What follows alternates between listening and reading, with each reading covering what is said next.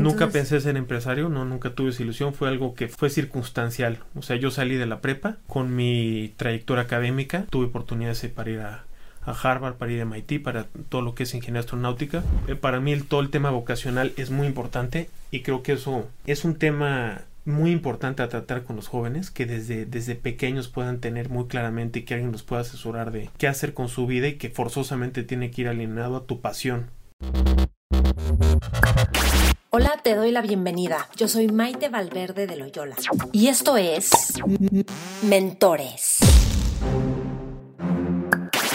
Cada semana te comparto la vida extraordinaria de héroes cotidianos en un solo podcast. Y estoy segura que encontrarás tu sentido de vida fascinante. Mentores. Hola, te doy la bienvenida a este set y estoy segura que te va a fascinar esta entrevista tan interesante con un verdadero genio. Es considerado el Tony Stark mexicano por lo polifacético que es. Mi invitado es Carlos Henry. Carlos Henry es licenciado en Derecho, contador público, también estudió dirección en cine, actuación, aviación privada, está en proceso terminando de estudiar genética y biología molecular y medicina funcional. Es presidente y fundador de Grupo Sangreal, un, un, grupo que tiene empresas de entretenimiento, salud, retail, servicios. Y entre las producciones que ellos han hecho, porque ellos hacen toda la parte de producción y escenografías del 80% más o menos de los programas de Televisa y TV Azteca, además de haber hecho la Epic Night Las Vegas, en donde se trajeron a todo el equipo de Las Vegas a México para hacer un show. También han hecho los programas Otro Rollo, Bailando por un Sueño, Cantando por un Sueño, la Academia, la Academia Kids, X Factor, Premios Telehit, Premios TV y Novelas, el ACA Fest, Fashion Fest, Pequeños Gigantes, entre cientos más.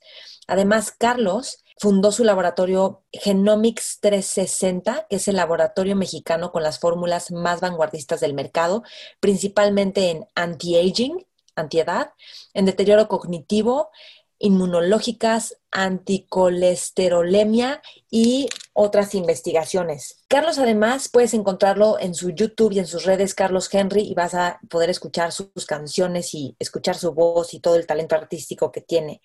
En esta entrevista vas a escuchar de cuáles son sus momentos creativos, cómo él se ha abierto caminos para lograr todo lo que quiere, la facilidad con la que crea negocios, nos cuenta también cómo domar la mente y vas a poder escuchar cómo vive y piensa alguien que busca siempre ser el número uno en todo lo que hace.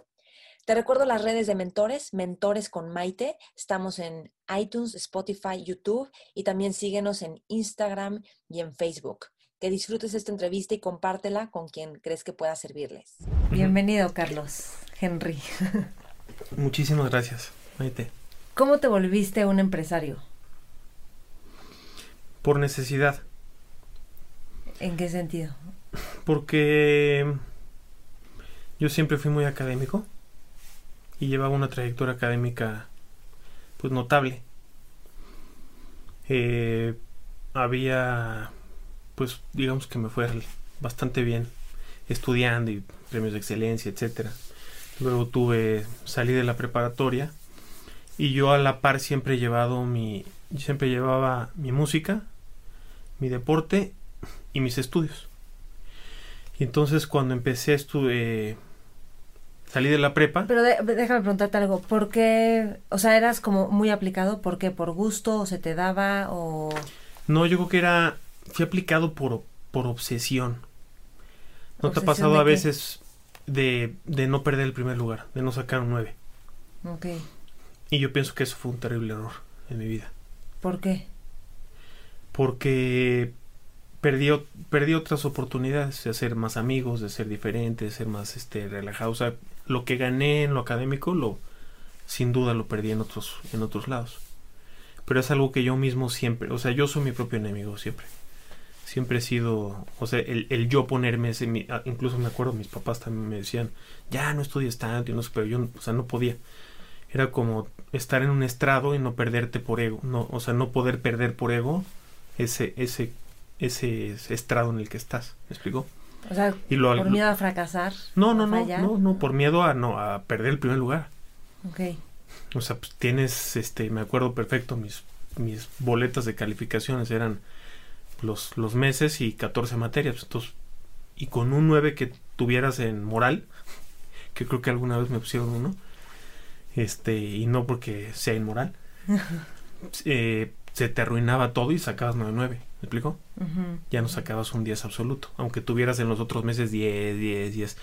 Y eso a mí, pues no sé por qué, pero pues, fue algo que, pues yo creo que uno se va agarrando de sus triunfos para, ver, para ir teniendo seguridad o lo que sea.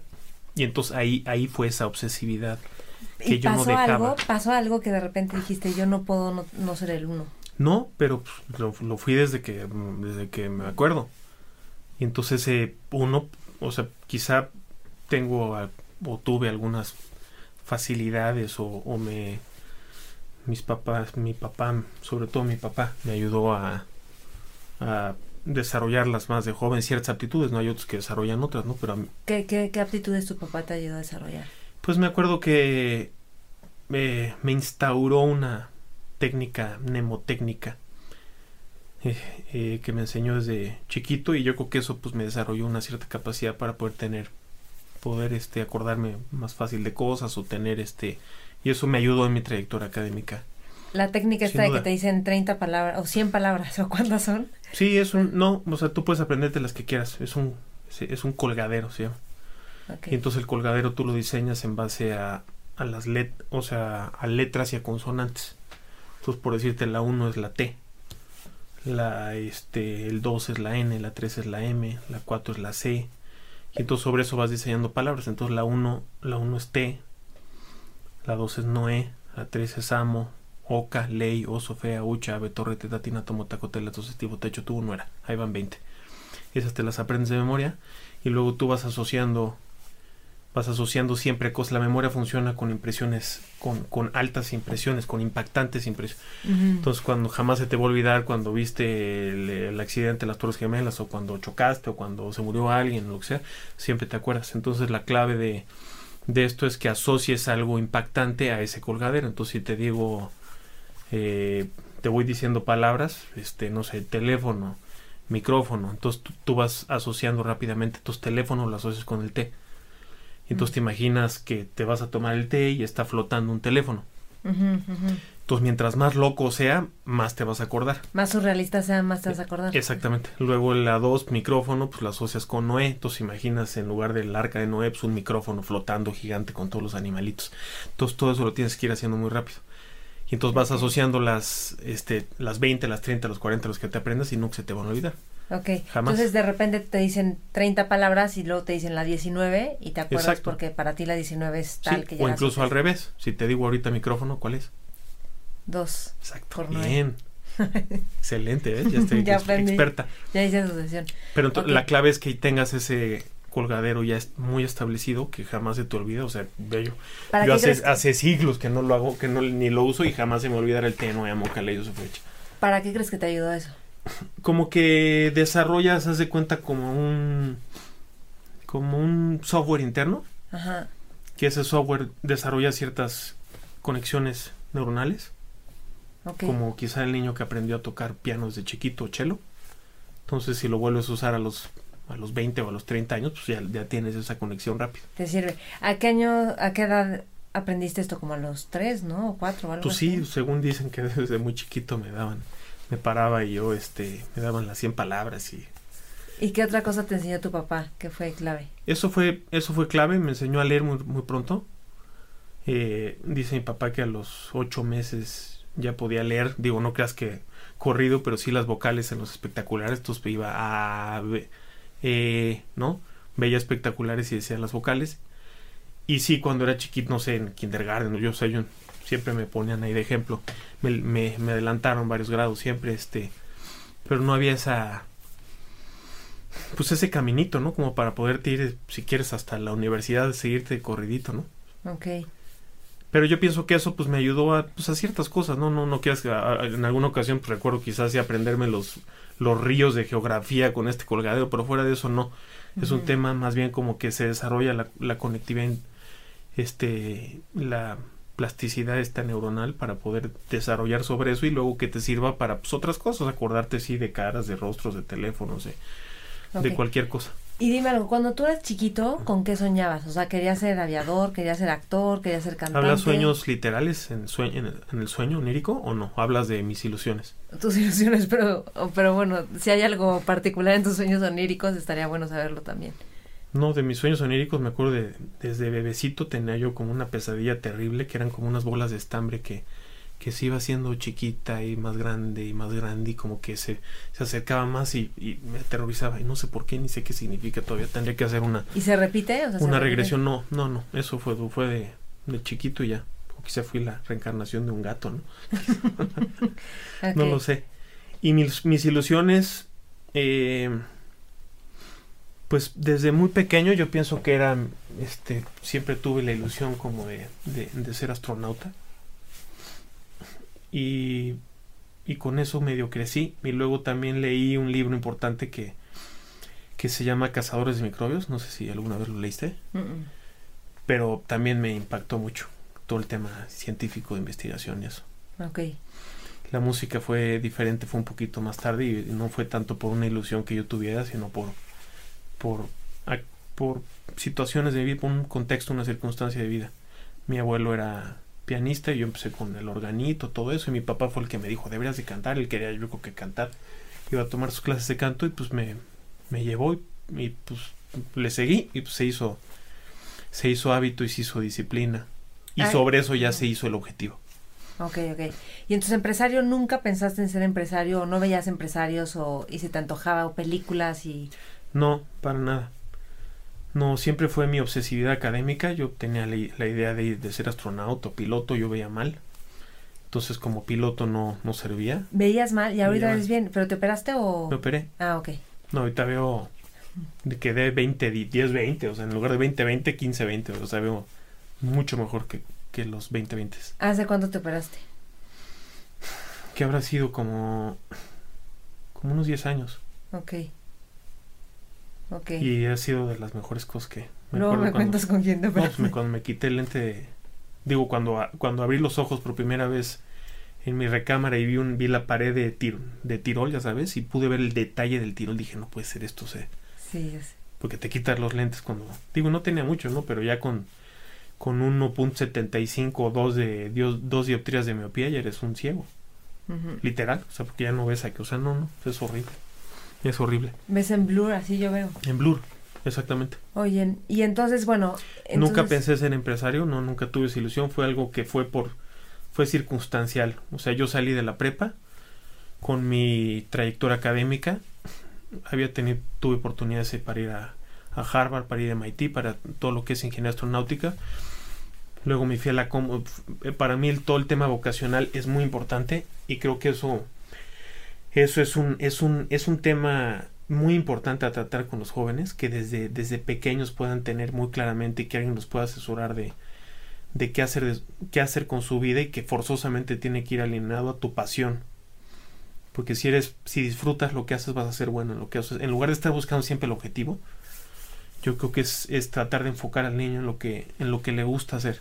Y sobre eso enfocarlo aunque sea lo que sea agricultor arqueólogo este lo que sea Sí, sí, sí. pero que puedan seguir sobre eso eso creo que es clave y yo tuve muchos problemas vocacionales porque yo realmente aunque se oiga medio payaso pero pues era bueno en todos en todos sacaba 10 Mm.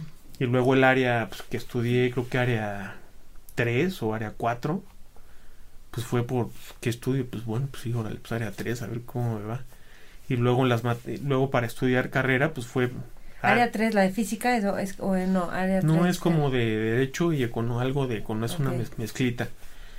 Y luego eh, eh, incluso la carrera pues fue por teoría de eliminación, o sea, no fue que yo tuviera clarísimo, ah, pues quiero ser doctor o quiero ser no. O sea, Sí. fue tache, esto no tache, qué horrible, tache, horrible, horrible, horrible, horrible, horrible, horrible. ¿Cuál quedó? Derecho, puta derecho. Y estudié derecho. Y entonces en lugar de haberme ido, ¿Y por qué no te fuiste al MIT o a Harvard? no sé, pues por cómo, por la cómoda. Yo creo que por la cómoda y por también por quedarme aquí buscando todo lo que era mi ilusión artística. Un, un tanto por quedarme aquí buscando esta ilusión artística y la otra es eh, pues no sé, yo creo que, yo creo que más bien no fue tan, tan fuerte la pasión que me, que me, que me jaló. Ok. Y yo siempre fui alguien de, de no solo que me fuera bien en varias cosas, sino también de me, me gustó probar mucho, mucho en, en, en falta de esa ausencia de una vocación muy clara. Porque yo, yo incluso siempre digo, qué padre aquellas personas que solamente dijeron, no, yo quiero ser cantante y así esté yo cantando en el bar de Samuels o en un microbús, son felices y realizados y yo no. Y saben qué es eso, pero pues es que eres versátil, o sea, Sí, yo no, pues a mí me gustó y, precisamente no sé si, si yo estoy desarrollado como a eso, a, o así me acostumbré a tratar de, de ponerme retos. Un amigo mío, este, que trabajó para mí, eh, que me decía, tú eres un, eres un eh, conquistador, no eres un colonizador. Entonces a ti te gusta siempre estar conquistando y como que conquistas el reto y a lo que sigue. Y así como, y eso me hace también, pues sí, estar muy pendiente de muchas cosas. Y entonces, pues por eso pues, estudié Derecho. Eh, me empezó a ir muy bien en, el tema académico, estudiando Derecho.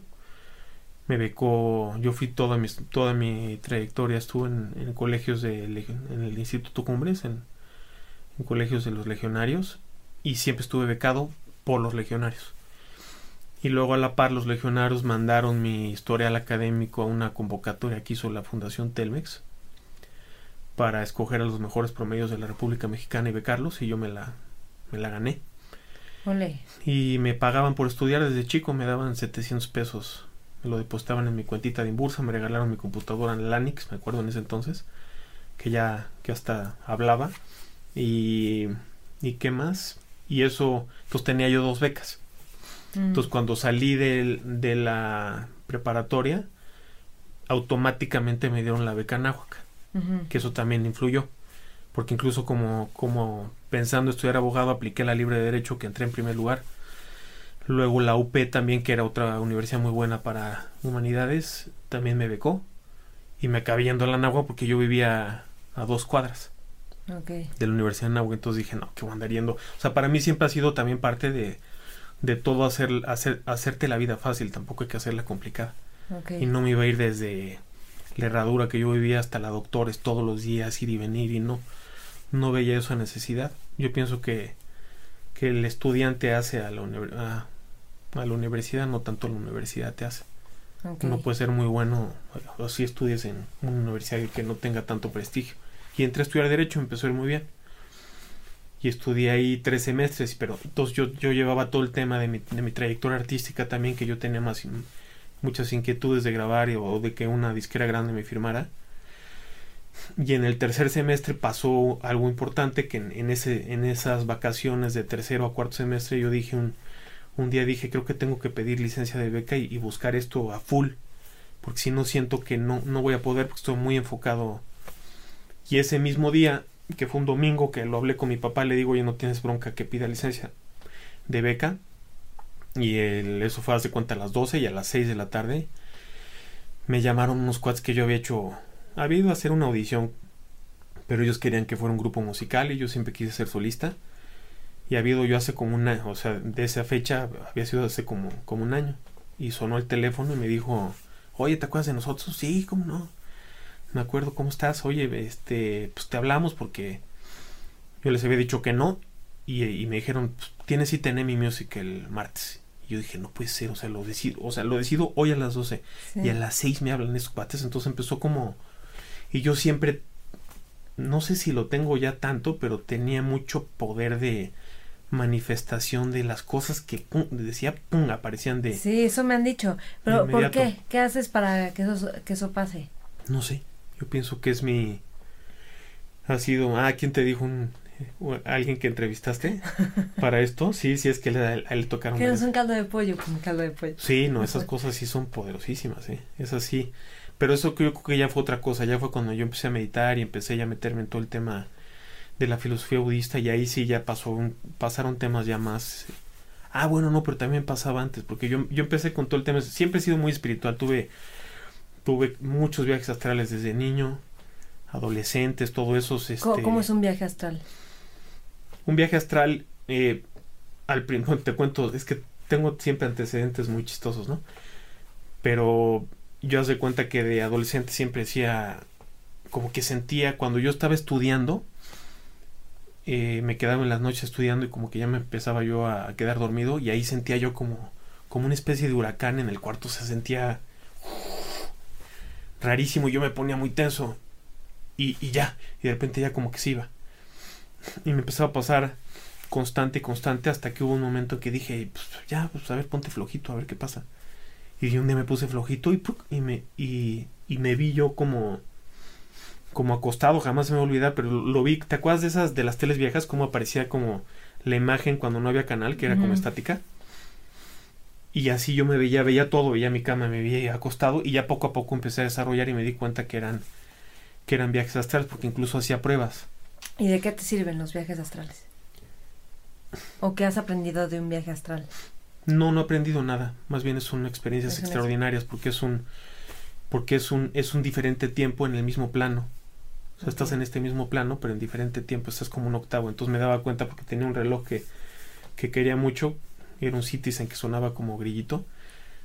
Y cuando, y cuando me pasaba eso, se activaban todas las alarmas, se activaba la del reloj, se activaba la del despertador, todas, pero yo las escuchaba como si estuvieras abajo del agua. Bom, bom, en lu- sonaba prip, prip, prip, prip, y en lugar de eso sonaba bom, bom, entonces estaba yo en otro tiempo. ¿Y cuántos años tenías cuando te pasó la primera No, vez? pues eso desde niño, yo creo, no sé, 6, 7, 8, 9, 10, 11, 12, así todo. Y luego ya empecé a hacer es- eh, pruebas, o sea, por ejemplo, iba a lugares donde, lugares que no conocía, de personas que no conocían, y luego a esa persona que no conocía le preguntaba, oye, de casualidad tu, tu casa no es así, con mosaico blanco y negro, entras y hay un remate visual y unas fotos, y luego a la derecha es un pasillo, y se quedaban así como, y lo comprobaba. Entonces yo decía, pues esto no es broma. O luego subía al cuarto de mis papás, los veía yo este, durmiendo, pero eso podía ser todavía un sueño. Pero ya cuando lo comprobaba ya era otra cosa. Ok. Y luego ya cosas muy, muy en teoría padres para mí, que eso sí, respondiendo a tu pregunta, ¿para qué me sirvió? Eh, no sé, pues un día, por ejemplo, este, alguien enfermo, que yo, este, que estaba en cardiología, y pues yo tuve mi viaje astral, me desperté y pues, yo iba volando por periférico, así volando literal. Y llegué a cardiología y pues me metí izquierda, derecha, ta, ta, ta, este, entré al cuarto y vi al, al- a este ser querido ahí postrado, eh, entubado, y pues yo estuve, le sobé el corazón un ratito, estaba en terapia intensiva. Y el día siguiente sa- salió de terapia intensiva. Ole. Entonces, pues no sé, esas son cosas que igual, digo, igual no, no se pueden explicar fácilmente, pero dado que ya tenía yo el antecedente que, que ya había probado que sí estuve en un lugar y luego lo comprobé, pues yo dije, pues sucedió, Ole. sucedió y funcionó. Entonces esas cosas pues, son maravillosas. Y luego he estado en otros mundos y he visto ovnis despegando de volcanes y estuve en otras civilizaciones y comiendo cosas como muy avanzadas y la- el transporte era diferente con, con como bandas magne bandas de metal como las de los aeropuertos, o sea, cosas muy locas, pero me van, me van a tirar de, ¿Qué, de locos. ¿Qué es comer algo muy avanzado? Que en lugar de usar comida era como un como tipo de tres pudines. Ok. Entonces como uno, comida grasas, proteínas y Ah. carbohidratos y ya nada más comías tus pudines y ya. Ok. Y así. Ya como más, más sintético, sin necesidad de matar animales ni esas cosas. Ok, seguimos sin llegar a cómo, por qué empezaste, por qué, cómo te hiciste empresario, pero quiero Es preguntarte que es un algo. antecedente grande. Ok, Te lo puedo hacer muy corto. El chiste es que. Es que ya te iba a preguntar otra cosita, espérame. Ahorita, ¿tú con qué sueñas? O sea, em, ¿con qué sueñas, pero como, como de futuro de la humanidad? Que entonces podamos viajar por el espacio, que entonces, o sea, ¿con qué sueñas? Como algo que es posible para el ser humano desarrollar. O puede ser algo en salud, o en genética, o en que tú estás muy metido en temas de genética. Yo pienso que. eh, y, y, pues parte de esto es lo que yo viví, ¿no? En ese otro. Eh, la sociedad es un tema donde no hay fronteras. Donde. eh, la moneda de cambio es como una especie de, de trueque, o sea, en lo que tú eres bueno tú lo intercambias, ya no hay de, hoy- de tener que acumular, sino simplemente si eres bueno en algo lo intercambias por otro servicio. Eh, el transporte, pues, te digo que era pues, muy interesante, porque Ok. simplemente gratuito. Eh, tú solamente, yo, sa- o sea, yo salía de ese lugar donde yo estaba y to- agarraba mi, mi banda de metal y incluso y muy ordenado todo, muy respetuoso todo. Eh, había eh, una banda lenta para los que querían ir lento, mediana y los que tenían prisa había su banda rápida y simplemente te cambiabas y de ahí agarrabas ya un- el transporte público que eran estos ovnis donde querías ir a otros planetas, otros países y eso y, y, y a cada rato salían Ok. Y la comida también. Ok, ¿cuál crees tú que es el futuro de la economía? O hacia dónde va a tender la economía. Pues ahorita es un momento, es un momento, es un impasse, yo pienso, todo lo que todo mundo tenía hasta ahorita medio, eh, pues visto, analizado, y eso ahorita nos está completamente sorprendiendo. No sé a dónde vaya a llegar todo esto, incluso muchos hablan del fin del capitalismo, no, no te sé decir. Lo que estamos en esta, esta época es, es única, sin igual. En lo que está sucediendo, más de cientos de empresas que han que han quebrado, hacia dónde va todo, no, no te sé decir. No te sé decir ni, ni sé qué va a pasar, pero sin duda son momentos muy difíciles. Y en la medida en la que yo sí soy, trato de ser, de dar ese mensaje constante a la gente que veo, de tratar de que, el- de que no vivan con miedo y que, y que la gente trate de reactivar la economía lo más pronto posible. Porque independientemente de las teorías que se manejen y lo que sea, eh, pues tenemos un sistema inmunológico y no podemos evitar que, que si no es por un virus, pues ahorita bajas, bajo yo y me o me caigo y me muero, ¿no? Al final de cuentas, o sea, ya lo que sigue, o sea, hay que enfrentar las cosas pero sin miedo y seguir adelante. Yo soy completamente, digo, ya sabes que, que soy muy de seguir la filosofía budista y, y para nosotros el tema del, de la felicidad es, la felicidad genuina es tratar de evitar los apegos y el lado, el lado oscuro de los apegos, que es el, la aversión o los miedos. Oye, y esto, esto que dices de los apegos, porque pues de alguna forma te gustan los relojes, los coches, las cosas, pues que todo eso son cosas materiales a las que se puede tener apego. Entonces, ¿cómo te relacionas con esto, con lo material y no tener apegos? Y... No, es que una cosa, Bien. eh, hay mucha gente que se confunde. Una cosa es poder usar algo y disfrutarlo. Incluso hasta poder, hay mucha gente que se confunde entre la ilusión y el apego.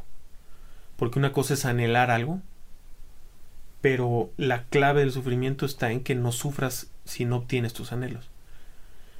Si no pierdes lo que, o sea, literal, eso es- ese es el sufrimiento. O sea, que, que sufras, eh, si haces un resumen de cualquier gente que esté sufriendo, por lo general viene causa de que han perdido algo que han obtenido o no han obtenido algo que han, que han anhelado. Entonces yo puedo tener n cantidad de anhelos o puedo tener n cantidad de cosas que me gustan. Pero la clave está en aprender y hacer nuevos hábitos para que eso si se pierde, pues a lo que sigue. ¿Y tú te sientes libre en eso, como de si se pierden las cosas, lo que sigue? Sí, hay, hay- cada persona tiene diferentes hábitos mentales y hay gente que reacciona diferente ante ciertos apegos, ¿no? Por ejemplo, mi papá era muy iracundo, ¿no? Entonces a él su vulnerabilidad como humano es, ah, entonces siempre reaccionaba, entonces le cerraba un microbús y ya decía, ¿por qué te me O sea, pues yo le decía, papá igual está esquivando un bache, o sea. Y hay un principio ahí budista que a mí me fascina, que es la vacuidad, que no hay nada bueno malo ni, no hay nada bueno o malo por sí solo, sino la perspectiva del observador es lo que lo hace una u otra cosa. Sí. Se llama emptiness en inglés. Y entonces cada quien le da esa perspectiva de, ah, no, me ofendió, ah, no, esquivó el bache, ¿no? ¿Y tú crees que ahorita ya tienes menos apego a, o sea, no ser el número uno? Esa es buena pregunta. esa es buena pregunta. Creo que ese es de mis buenos apegos, mis... Yo creo que toda mi vida he luchado para tratar de, de dejar de ese apego y de, y de disfrutar, de disfrutar el paseo. De hacer las cosas por disfrute y no por resultado. ¿no? Work for a cause y, y no for applause. O sea, ¿podrías decir que lo que te está faltando es disfrutar más? Siempre me ha faltado disfrutar más ¿Sí? y yo mismo siempre me boicoteo. Y Yo cuando veo Yo que... pensaría que sí disfrutas, pero... Sí, sí, e- evidentemente sí disfruto, pero, pero es que es algo difícil para mí no tratar de no triunfar en lo que me propongo. Cueste que así que he estado- habituado y es parte de, de, de tratar de hacerlo bien. Ok. Simplemente es ahí una, un ligerito matiz de decir, ok, sí voy a ser el mejor y sí tengo ese anhelo ser el mejor. Y eso también es un respeto a la gente, de tratar de siempre darles eh, lo mejor que yo pueda. Y, eh, pero si algo no se da a saber, es con lo que me- más o menos así me terapeo, ¿no? Si algo no se da como tú lo, lo pensabas, eh, pues estar tranquilo que, que diste lo mejor que pudiste. Y ya si no se dio, pues bueno, ya, algo que sigue. Ok. Oye, entonces empezaste a ser empresario por necesidad. ¿Qué es eso? O sea, ¿qué pasó? Y entonces... em- Cuando tomé la decisión de pedir licencia de beca, se dio lo de firmar con la primer compañía disquera. Entonces me hablaron estos cuates, el martes fui a la cita con la compañía discográfica y a los dos meses, el día de mi cumpleaños, el 10 de marzo, me firmó por cinco discos eh, EMI Music, era de las compañías más grandes. Wow, no, el sueño de todo el mundo, ¿no? Y, ya fue un sueño, exactamente. Entonces, entonces, y yo era el solista de la compañía, me firmó por cinco discos. Entonces, ese, ese hecho, ya de entrada, fue un logro importantísimo. Entonces, luego em- empezamos, el disco salió hasta un año después. Ya ahí empecé a sentir lo que era el proceso de una discográfica, someterte a un presupuesto, ta, ta, ta, esperar, y mientras estar en tu casa ahí, bueno, ya pedí licencia de beca, ¿y ahora qué hago? Sí. y yo siempre he sido siempre he sido muy eh, muy aprensivo del tema de mi tiempo porque el tiempo es el único recurso no renovable. Mm, y entonces ahí sí me molesta estar esperando a alguien cuando yo tengo las manos de mi destino del destino en mis manos no entonces eso me costaba mucho trabajo. Entonces luego salió el disco luego fue eh, pues someterte a decisiones de de que si iba, o sea, no, no, no tenía toda esa libertad artística que por ejemplo tengo hoy, de que yo decido mi material, decido qué Mm. cantar, decido cómo cantarlo, meter los arreglos, sino que ser el productor, luchar con el director o, o escuchar al director artístico. Me da mucha risa porque digo, yo venía de yo venía de ser como muy autoritario y, mandón porque pues vengo de, venía de triunfar en lo académico, ¿no?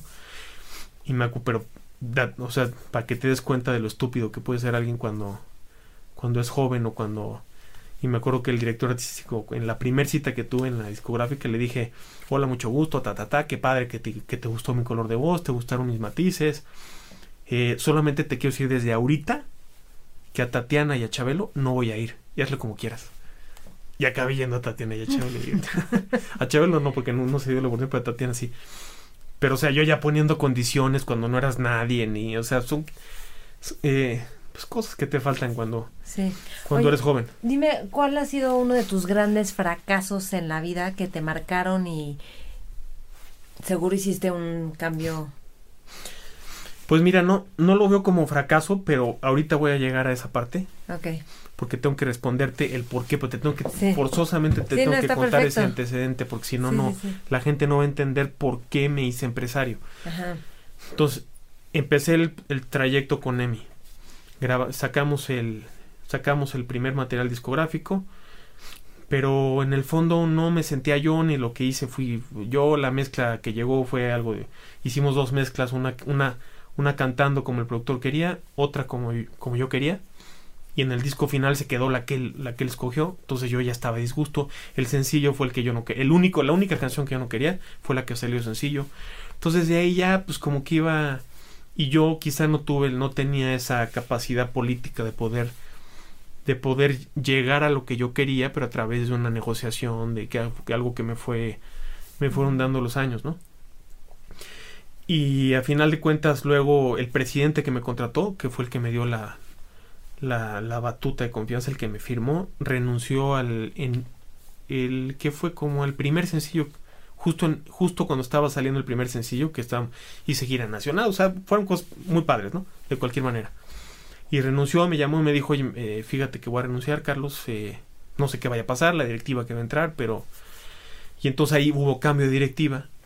A mí me mandaron me dijeron oye pues ahorita se va a frenar tu proyecto y se van a frenar muchos más entonces te vas a esperar un año más. y yo dije no maestro no o sea ahora voy a esperar otro año a ver y y yo ya me sentía viejo ahí con 20 años o 19, no sé cuántos tenía. Y entonces eh, yo dije, no, dame mi carta de retiro. Y ahí fue un proceso largo en el que la disquera me dio mi carta de retiro, cambié de management y luego el nuevo manager que, que conseguí se tardó también como un año. No sé si se tardó o no estaba enfocado, pero son de esas cosas que a mí me desesperaban mucho del lugar. A ver, o sea, vamos a agarrar el teléfono, marca, a ver, hagamos en un día, márcale a Amy, a Warner, a esto, a las otras, a todas. Y no era esperar a ver si sí, estar en mi casa ahí. No, no, no, no. Horrible mientras el tiempo pasaba, no, no, no me gustaba. Hasta que luego llegó una nueva, me habló este nuevo manager y me dijo, oye, tenemos, tenemos cita en disquera. Y yo, ¿cuál? Y yo pensé que era una mayor y no era una mayor, pero era una disquera que era parte de una televisora, que tenía sus, sus, sus pros. Y, y en el Inter, esto es muy importante también por, por las cuestiones de manifestaciones, yo en el Inter, en, entre que estaba entre Nueva Disquera y no, un día leí el periódico Reforma. En la sección de espectáculos habían entrevistado a un productor que yo admiraba mucho que se llamaba Juan Carlos Calderón. Mm. Y ahí decía Juan Carlos, decía, eh, estoy buscando a mi nuevo intérprete, Luis Miguel ya no me... Para la gente que no sabe, Juan Carlos Calderón es un productor que hizo pues realmente hizo lo más importante Luis Miguel, los discos de 20 años, la incondicional, toda esa parte de mocedades, trabajó con Mijares, con Cristian, con muchos, ¿no? Y, y entonces ahí lo entrevistaban y ahí decía, estoy buscando a mi nuevo intérprete porque Luis Miguel ya no me, ya no me pela tanto y que no sé qué, y se ha, volvido, se ha vuelto medio inaccesible. Y entonces yo dije, oye, pues yo creo que puedo ser yo. Entonces lo empecé a buscar por cielo, mar y tierra, le mandaba cartas, todavía no este correos electrónicos, no, no me contestaba nada, nada, nada. Y luego me sacan la cita con esta nueva disquera y llego con el más importante de la compañía discográfica. Y me dice, eh, ¿qué onda? ¿Qué? ¿Qué quieres hacer? ¿Qué quieres cantar?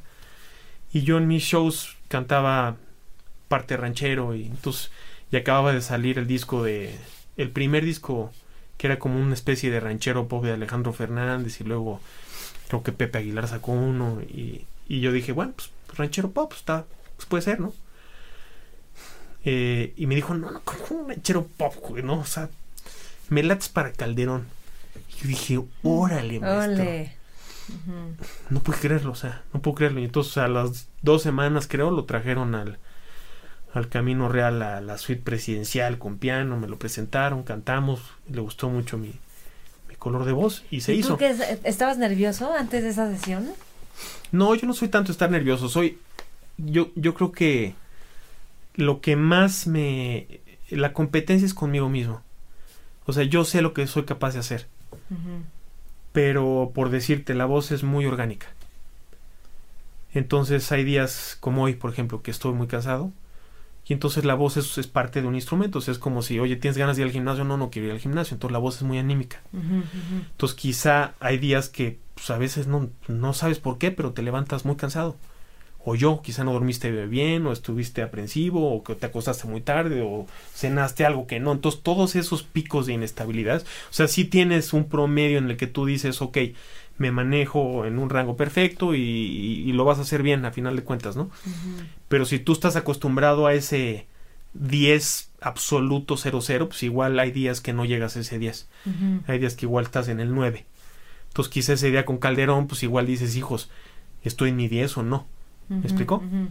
O si, o si eres alérgico y tienes flemas, ¿no? Y te vas a aclarar la garganta o no. O, sea, son, son, son eh, nimiedades que, que a final de cuentas uno, o sea, yo, uno lucha, pero contra uno mismo, no es tanto de, ay, Dios, Calderón, no, eso, o sea, a mí la gente no me importa, me importa... O sea, a ti no te importa demostrarle nada a la gente, ¿eso sería? Me importa, me importa eh, dar mi, dar mi 10. Ok, ok. Porque yo sé que si doy mi 10, la gente va a estar contenta. Pero me importa siempre estar en el 10 o en o en ese rango de, de, excelencia, ¿me explico? Bueno, entonces, ¿cómo te fue con Calderón? Me fue muy bien, eh, le encantó, entonces me cogió de su intérprete, me, agarró, y me mandaron a vivir a España y viví ahí casi ocho meses.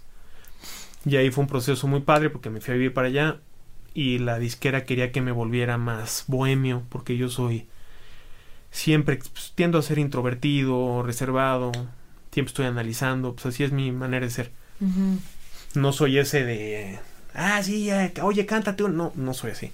Soy, soy de mis momentos, especial, canto cuando quiero, no cuando me lo piden. Y, y me empecé, pues sí, me empecé a volver este bohemio relajado, eh, todo lo que me había dado ese, ese, esa rigidez de la trayectoria académica, pues empecé a volverme otro, literal, o sea, tu ADN te va cambiando tus percepciones, todo. A tal grado que cuando una vez llegué a los de la izquierda me vieron, dijeron, Dios, hemos creado un monstruo. O sea, literal era, ya llegará el momento porque voy a lanzar dentro de poco todo ese material de Juan Carlos que no he sacado. Mm. ¿Que fue como un mentor para ti? ¿Fue como un papá en la música para ti? No, no, he tenido ni papás ni mentores, pero sí fue una etapa muy importante en mi vida por el, por el anhelo que tenía, por lo que él representaba como figura y por tener la oportunidad de trabajar con él. Cuando ha habido contados con la mano, al menos aquí en México, pues ha habido, yo creo que tres. O sea, Luis Miguel, Alejandro. No, no, perdóname, Luis Miguel, Mijares, Cristian, yo. Con Ricky Martin también grabó un disco muy importante. Entonces, el que él te acogiera como intérprete, pues es algo sin duda extraordinario. Y trabajar con él, sí, pero mentores no, fíjate que Nunca, nunca tuve esa imagen del mentor en mi cabeza de, ah, él me va a enseñar, ah, o él me va a decir, no. Y que al día de hoy, por ejemplo, sí, de empresario me hubiera encantado, porque ahí sí me hubiera ahorrado una curva de aprendizaje terrible. ¿Qué te hubiera gustado saber antes como empresario? No, no, no. O sea, N cantidad, o sea, olvídate, o sea, olvídate. O sea, de, te hablo de, al día de hoy, o sea, al día de hoy no sé nada no, pero ¿qué te gustaría saber o haber sabido antes? No, pues todo. O sea, mira, cierro este porque ya estoy a punto de llegar. Cuando acabó lo de. Estuve ocho meses con Juan Carlos grabando maquetas. Y en teoría era para grabar el disco. Y luego le decía, que, bueno, ¿y qué pasó, Juan Carlos? Ya seis meses. Y yo, yo nada más estaba ahí, pues. pues ¿Y solo te dedicabas a la música o también estabas.? Sí, me pagaba la izquierda. Me pagaba la izquierda por, pero también por tu cuenta no, nada, volabas aviones o cosas nada, así. Nada, era absoluto, no, no, eso yo ahorita te lo cuento. Eh. Te cuento los, los, los, los eh, esos periodos donde estudié muchas cosas en mi vida y practiqué muchas cosas en mi vida. Pero no, ahí era absolutamente cien mil por ciento enfocado a mi carrera artística. Me pagaba la izquierda, no hacía absolutamente nada más, más que ratos de ocio, salir con mis cuates de España. Conocí muy buenos amigos, muchos talentos, todo eso con Juan Carlos. Con, también pues lo veía muy seguido, no, no era trabajar todos los días tampoco, sino que había muchos días también de, bueno, pues hoy no me habló Juan Carlos, de repente me hablaba, oye, vente, vamos a grabar, vamos a, hice una nueva canción, eh, padrísimo, y empezó a pasar el tiempo, pasó a pasar el tiempo, y no se, no empezábamos el disco, entonces yo le dije, oye, Juan Carlos, ¿qué pasa? Me dijo, pues es que la izquierda pues, no me paga. Yo dije, no, maestro, pues imagínate. O sea, ocho meses dejé. Y entonces cuando volteas a ver lo que yo dejé académicamente de dejar Harvard y MIT y el primero en la libre de derecho y este que si notario y que mis amigos decían que iba a ser presidente, pregúntale a los que nos conocen en común y te podrán pues los que te conocen dicen que eras el más inteligente por mucho de Bueno, pues es lo que les tocó. es lo que les tocó vivir, ¿no? Pero este, y entonces yo dejando todo eso que era así un super logro constante, pa pa pa pa, pa que tú ves las trayectorias de los de los de la gente que, que lo sigue, que pues, bueno, estudian su carrera, luego se van a, estar, a estudiar su maestría en Harvard, su doctorado, luego llegan y, y, obtienen un este puesto en público, lo que sea, y entonces ya haces una trayectoria ya importante, ya sea en el sector público o en el privado, ¿no? Pero yo todo eso lo dejé por la música. Y luego de la música de cero conseguí lo que nadie, o sea, lo que muy pocos consiguen, que es el disco. No solo uno, o sea, me firmó la disquera más importante por sí, cinco discos, cinco años, siendo el solista más importante de, de la disquera, luego renuncio a, o sea, pido mi carta de retiro cuando, cuando realmente yo creo que quizá lo, lo adecuado era decir, oye, a ver, espérate, ¿cómo le hacemos? Mucho gusto, ¿cómo estás, nuevo director? Sacamos el disco, conóceme, ¿qué hacemos? O sea, en lugar de, de reaccionar impulsivamente, dame, dame mi carta de retiro. ¿Me explico? Y luego consigo otro contrato discográfico de cinco discos, que eran los primeros contratos de management que se hacían, porque era, te firmaban como artista y te firmaban en el management que es como ahora firman a todos, porque ganan de todo lo que hagas, ¿no? Luego consigo lo de Juan Carlos Calderón, que eso, bueno, pues es un hito histórico también para cualquiera en el mundo, no solo aquí en México y Latinoamérica. Y luego de eso, este, ves que pasa el tiempo y ves que pasa el tiempo y no sale y no sale y no sale y ves y todo lo que dejaste y dices, bueno, pues es que sí, yo, yo sí tengo, yo tuve un costo de oportunidad muy alto, ¿me explico? No soy ese que solo sabía cantar que, que li, li, li, li, li, con su guitarrita y eso, y pues bueno, pues aquí estoy y solo hago eso, ¿no? para mí sí era un costo de oportunidad muy alto. Y entonces, y la variable tiempo, pues jugaba un papel también importante, ¿no?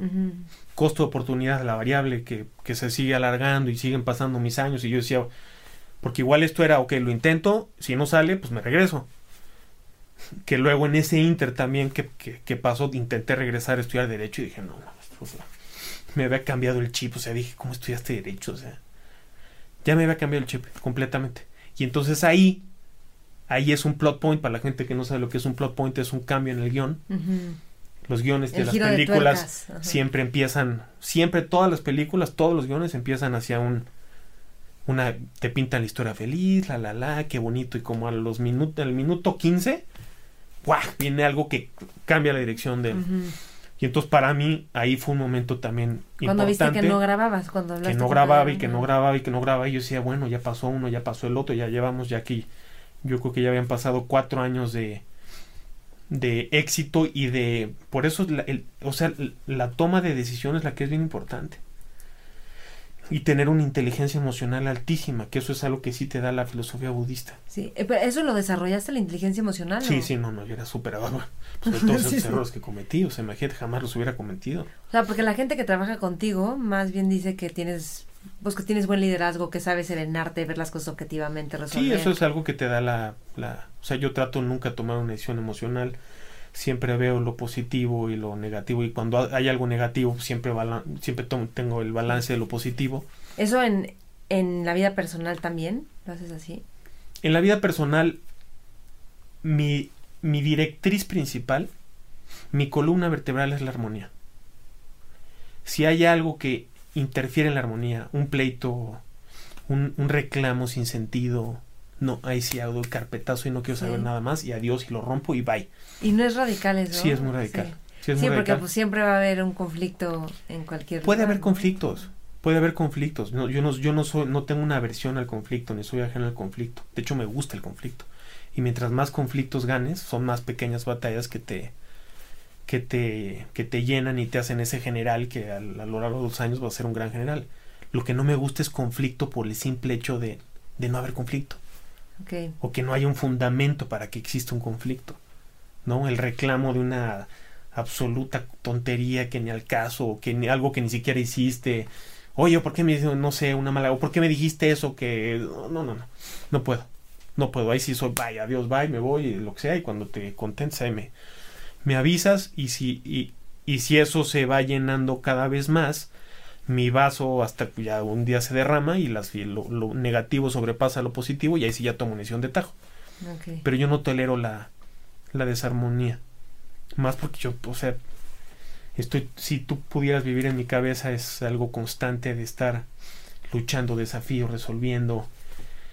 Porque ahorita quizá la gente no lo sabe, pero, pero bueno, como, como emprendedor, si nos ven emprendedores, como empresarios, como puta, te avientas, o sea, por eso dice el dicho, ese pobre de mi patrón que, que, que cree que el pobre soy yo, o sea, es una responsabilidad cañona, son pesadillas en la noche por tratar de pagar la nómina al día siguiente cuando sabes que la gente te exige proveedores, clientes, este crédito, rentas, o sea, es algo desgastante. Y a veces hay épocas buenas, hay, veces hay épocas malas. Y si al empresario le sumas el cantante, y si al cantante le sumas esto, el otro, y los problemas de, científico. de salud y de la espalda y todo eso. Entonces, ahí, ya para cerrar este tema, este, que no lo soltamos, antecedente larguísimo, es ahí entonces dije, no se grababa el disco, ya había tenido la oportunidad con Emi, luego con la otra discográfica, puse todo en mis manos de ahí, no tuve quizá la inteligencia emocional en ese entonces para manejar políticamente lo que yo quería o la situación hacia donde yo quería. Y entonces dije, pues yo la única opción que vi fue decir, pues me hago yo mis discos. Ya no quiero depender yo de una compañía discográfica donde tenga que decirme cuándo, cómo, dónde, esto, el otro, que quizá no he conocido yo esa opción porque yo pienso que sí es, sí es posible. Que tengas un director en la disquera y que digas, oye, quiero grabar esto, cómo ves, ta, ta, ta, y los come. Que a final de cuentas, si me pongo del lado del empresario discográfico, pues sí, pues es que también tienen toda la razón. Porque ellos tienen estudios de mercado, saben qué quieren sacar, cuándo sacarlo, hay presupuestos, o sea, no es cuando tú digas, maestro, ¿no? es algo que tampoco yo entendía. Pero entonces esa fue la motivación de hacerme empresario. Ok. O sea, tú tener tu propia lana para tú poderte producir. Es correcto. Ok. ¿Y cómo le haces para ser exitoso en los negocios? O sea, como... ¿Qué es lo que tú ves que... Porque lo has de ver en otras personas que emprenden y hacen proyectos y que ves que a lo mejor no les sale como... ¿Qué podrías ver en ti como diferenciador? No, yo pienso que para mí, lo que sea, de entrada, yo pienso que todos los conceptos son relativos, ¿no? Si tú piensas o la gente piensa que he triunfado en algo, bueno, pues quizá para unos, ¿no? Y para otros estoy, soy muy mediocre en lo que hago, ¿no? Pero esos pequeños o grandes triunfos, dependiendo de la perspectiva del observador, eh, yo pensaría que lo poco o mucho que he logrado es en base a mi, mi, mi pasión, mi disciplina, mi constancia eh, y pues parte de mi obsesividad. Y yo creo que audacia, ¿no? Audacia nunca, nunca, nunca yo creo que es una palabra que ni conozco. Porque nunca, ay, ay, necesito aventarme, ¿no? O sea, yo cuando decido algo, o sea, como tren, como locomotor, o sea, quítate, quítate que ahí te voy. O sea, no, no, no, ay, voy a dejar esto para no. O sea, para mí. Oye, ¿qué es la disciplina para ti? Yo pienso que todo plan en la vida requiere una constancia y una disciplina absoluta. O sea, no es un tema yo no creo en el talento, o bueno, o sea, evidentemente sí es, un, sí es un punto importante tener talento, ¿no? Pero yo pienso más en, en esa constancia, en ese... ¿Y te pasa que hay momentos donde no tienes ganas de... ¿Y qué haces en esos momentos? Sí, incluso estos años han sido difíciles para mí. Que, que me canso, o sea, estoy completamente agotado. Pero eso es... De, hay otro dicho que me encantaba, que cuando vayan mal las cosas como a veces suelen ir, descansar acaso debas, pero nunca desistir. Okay.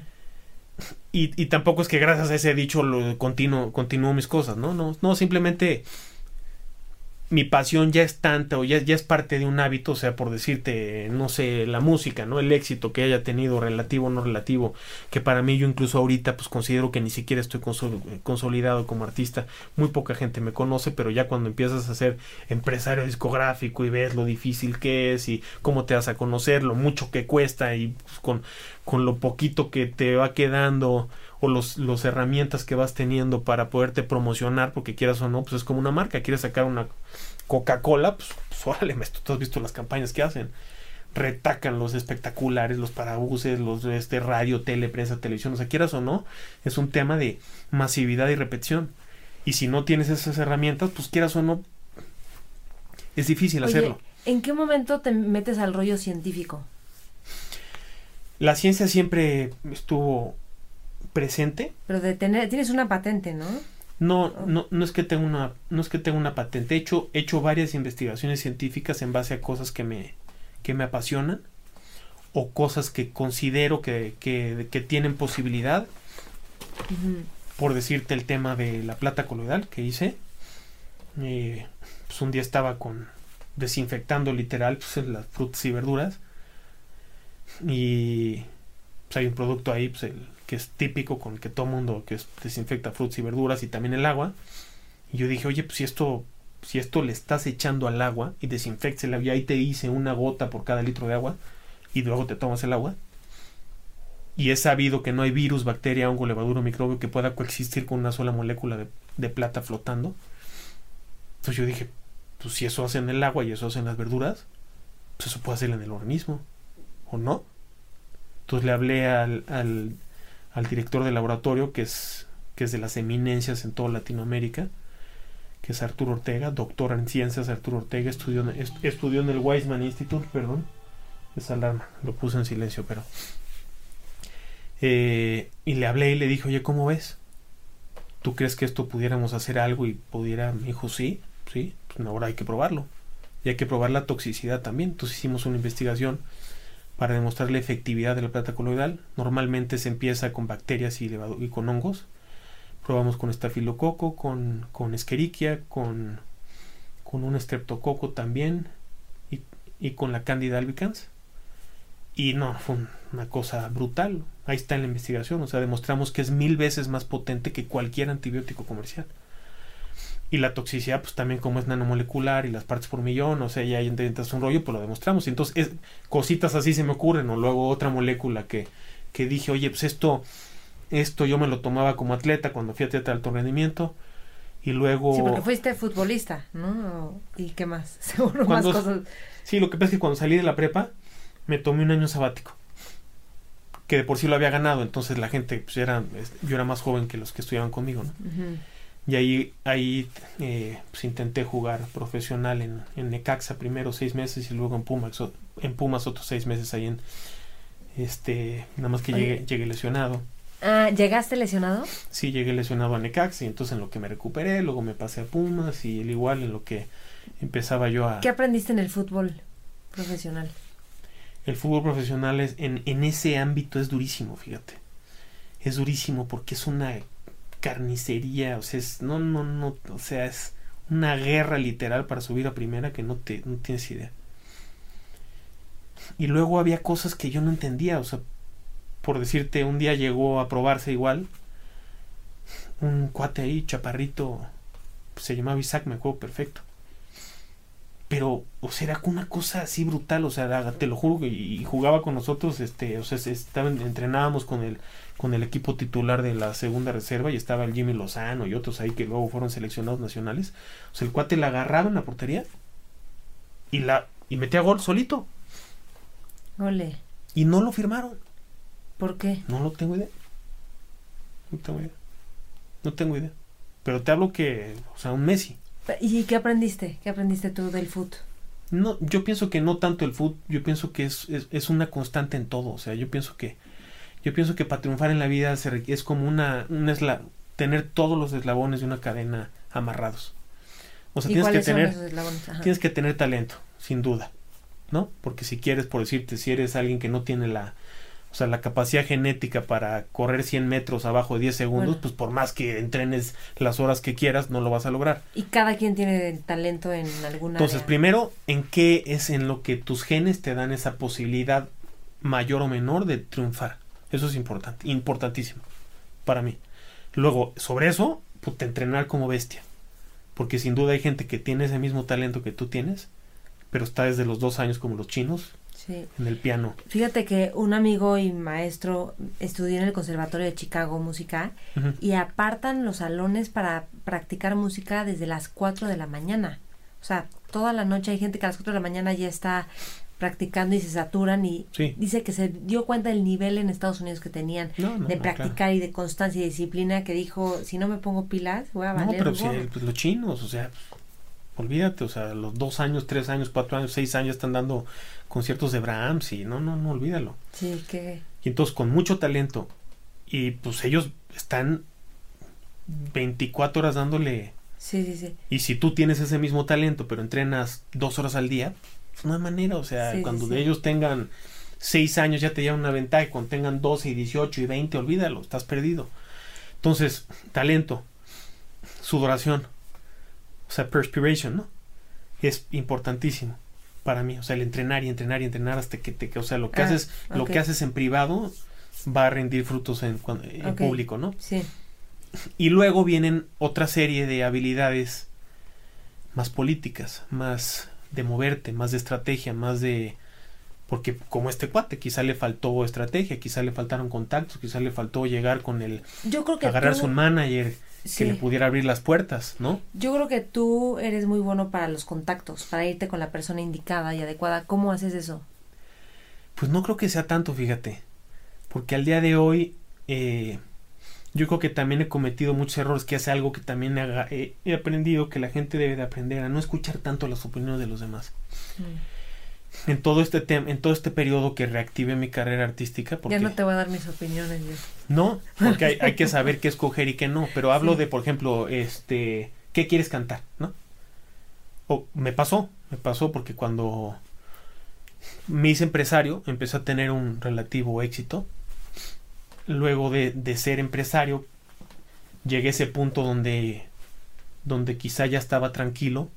Y entonces ahí tuve otro plot point porque dije, híjoles, o sea, me enfoqué mucho en lo material, de, porque, porque quieras o no es una vorágine que no te suelta, o sea, no te suelta la nómina, no te suelta esto, no te suelta el proyecto que tiene que seguir, cumplir el presupuesto, los ingresos, los egresos, o sea, es, es muy complicado, es muy, es, es, difícil, o al menos cuando estás en esa posición de supervivencia, ¿no? Quizá ya luego ya tienes una empresa muy sólida, pero cuando estás ahí de pyme, ahí queriendo sobresalir y salir, es dificilísimo, dificilísimo. Y este, ya se me fue que te iba, cuál era el... A mí también, pero era lo de los contactos, de irte, ah, pero que los, los consejos, como que no le hagas caso a los consejos ah, que otros te dan. Y entonces, sí, y entonces eh, luego tuve, estaba, estuve yo de empresario, entonces ahí, ahí llegó el budismo a mi vida a través de un curso introductorio al budismo tibetano. ¿Ese fue el plot? El, Ese fue un, es un plot importante porque, porque me llevó otra vez hacia la parte... ¿Pero tuviste una crisis o algo que acabaste yendo a un curso budista o...? No, no, no, no, llegué por casi arrastras. O sea, me dijeron, oye, acompáñame a este curso introductorio. Yo dije, ¿qué es eso? Buda, gordo, ¿qué? O sea, yo soy de crianza católica, ¿no? Y fui a rastras casi, casi a las nueve de la mañana en el curso. Sí, que tú eres nocturno, entonces eran de la mañana para ti. de la mañana, puto, o sea, no, no podía ni respirar, este, en la silla del teatro ahí de, de este, de, en la Roma. Con Tony Karam lo... Con Tony Karam, exactamente. Y luego, este, yo me esperaba que saliera un monje budista, rapado así, a Dani, y en eso sale un cuate como yo con camisa negra. Un occidental casual. Y güey, este cuate que me va a enseñar a mí. Y este, te digo, egocéntrico y lo que sea, o arrogante en el tema. Y en eso empieza... Eh, son, son dos cosas ahí que me impresionaron mucho. Uno fue... Eh, Budadharma significa la ciencia de la mente. Mm. Entonces, en la mayoría de las religiones, las religiones no, no empatan con la, con la ciencia. Y el budismo es algo que empata perfectamente con la ciencia, porque es algo que, de hecho, significa la ciencia de la mente. Y, y todo es eh, acción-reacción, es física pura. Entonces, a una acción positiva corresponde una, una reacción positiva, una acción negativa corresponde a una reacción negativa. Y eso es algo que simplemente tienes que contemplar. O sea, no es de, no es un dogma de fe a diferencia de las otras religiones, por eso me encantó. Sí, es de probar. O sea, no es de, a ver, eh, aquí existió hace cinco mil años este señor que describió en este libro que te dijo que es así. Sin tratar de ofender a nadie, simplemente es mi, es mi, no quiero ni imponer mi conocimiento, es lo que yo vivo, es mi experiencia, ¿no? Entonces, para mí, si alguien se enferma, por decirte, ¿no? Yo no iría de, de rodillas así, ni me flagelaría pidiendo, diciendo, Dios, ¿por qué le mandaste esta enfermedad? ¿Y por qué se murió? ¿Y por qué me hiciste esto? ¿Y por qué? Y el temor. ¿Qué y... es lo que tú harías? No, simplemente para mí es algo natural. Es algo natural. O sea, el... la enfermedad es natural. La enfermedad es natural, la muerte es natural. Oye, ¿por qué me mandaste este huracán? ¿Y por qué se murió mi... mi...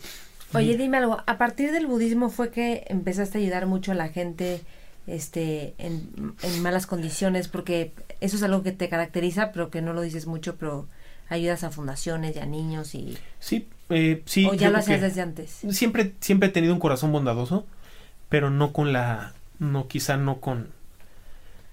No... No viviendo para un corazón bondadoso. ¿Me explico? O sea, una cosa es que estés metido en tus objetivos eso y de repente ves a alguien en la calle que te llama la atención y pues claro que por supuesto que lo ayudo, lo ayudaba. Y otra cosa muy diferente es tener esa constante en tu cabeza de tener un corazón bondadoso en cualquier acción de tu vida. ¿Y eso ahora ya lo tienes más constante? ¿o? Sí, y es algo que tienes que constantemente tratar de mantener, porque... ¿Cómo de qué formas lo mantienes? Pues un gesto amable, un, un hola, ¿cómo estás? Una sonrisa, a quien sea. Eh, es, es vivir con un corazón es vivir, es vivir sabiendo que tu felicidad depende de hacer felices a los demás. Esa es la erradicación del ego sí. total. Eso es la clave en la vida. ¿Qué es lo que haces como de manera altruista? Eh, bueno, pues abrí una fundación hace algún tiempo que donde ayudábamos a la investigación científica, donde teníamos muchos niños becados, bueno, no muchos, algunos niños becados de, en distintos grados, en primaria, secundaria, preparatoria, eh, pero yo no tenía el tiempo de ir a, por decirte, a, a ir con los niños, a ir a de niño en niño, entonces simplemente ayudé a otra fundación que ya hacía todo ese trabajo, entonces a mí me daba todo como llave en mano y decía, pues mira, estas son las cartitas de los niños, estas son las solicitudes de los niños, y sobre eso eh, pues ya yo medio seleccionaba este, lo que tenía, o quien tenía más empatía, o quien veía que pues, quien lo podía necesitar, es una decisión bien difícil a quién le das y a quién no. Y sobre eso escogíamos, escogíamos algunos, y luego era muy bonito porque te mandaban cada, cada cada mes, me parece, te mandaban sus cartitas agradeciéndote y estimado eh, mentor o no, no, me acuerdo cómo decía. Porque ah, también me han contado que estás en un restaurante y si pasa alguien, sacas un billete de 100 y se lo das, que es algo que no haría normalmente alguien, ¿no? Si acaso le dan, pues sería algo... Bueno, si te lo... Pues yo pienso que si es que si alguien... Hay mucha gente que dice no, no, no, es que estos cuates se dedican a ello, tienen una mafia para andarte pidiendo dinero y todos viven en no sé dónde, manejados por tal, pero yo digo, de entrada ves a, no sé, una señora que te llega pidiendo en chanclitas, o sea, de entrada, yo digo, de entrada lo necesita más que yo. Y, y si te llegó en ese momento, pienso que es por algo. Entonces, ese, yo esos momentos yo los veo como que yo pienso todo, todo es parte de un orden perfecto, entonces ¿Qué es lo que más te gusta enseñarle a la gente? Porque das conferencias en, pues para emprendedores y luego estás con gente y te gusta, yo creo que es de los que te gusta también enseñarle a la gente lo que sabes. ¿Qué es lo que más te gusta enseñarle o fíjate Que no, fíjate que no me gusta enseñar porque yo siento que no soy bueno en casi nada. He tenido más experiencia en muchas cosas que la mayoría de la gente, pero no o sea, hay pocas cosas en lo que yo me consideraría digno para enseñarte. O sea, sí tengo más experiencia que, que quizá alguien en otras cosas, ¿no? Eh, pero, pero no, o sea, más bien, si alguien me pregunta a mí. ¿Y qué es de lo que más te gusta que te pregunte?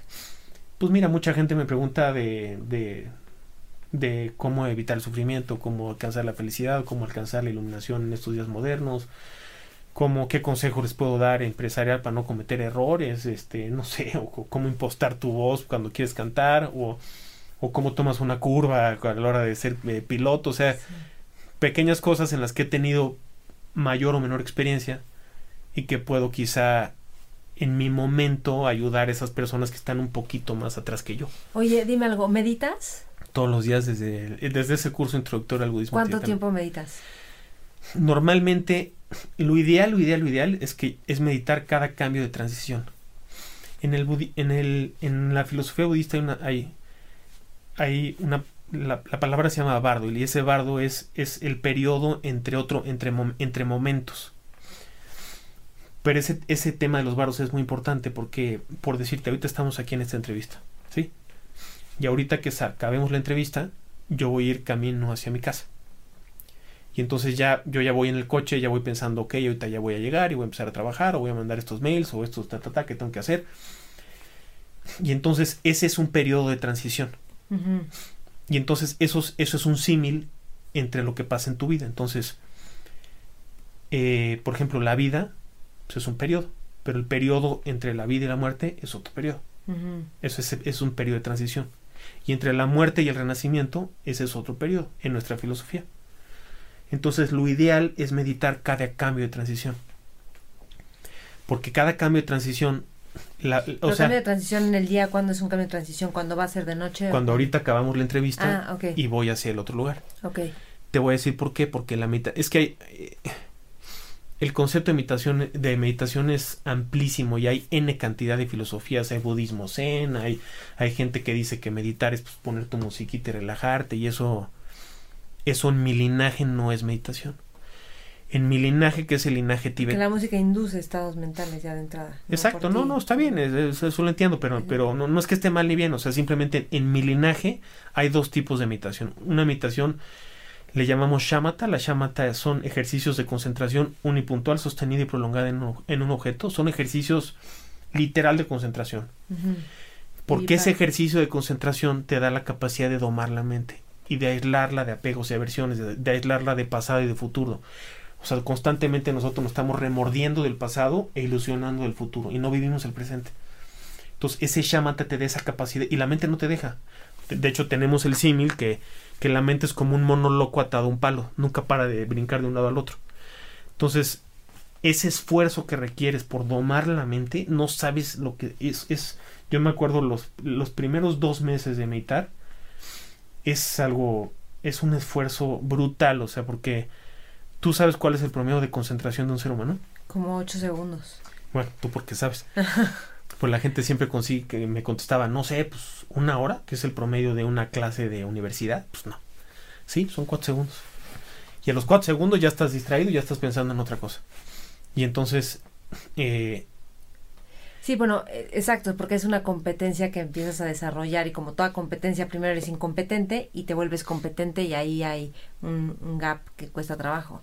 Y entonces ahí reconoces, sí, ahí, eh, la, la, clave es empezar a aislarte, domar la mente, reconocer ese pensamiento que llega sin querer, o sea, la mente fue, te llega el pensamiento, entonces lo reconoces y lo dejas ir y regresas al objeto de concentración y eso es muy difícil al principio, pero una vez que lo logras es maravilloso.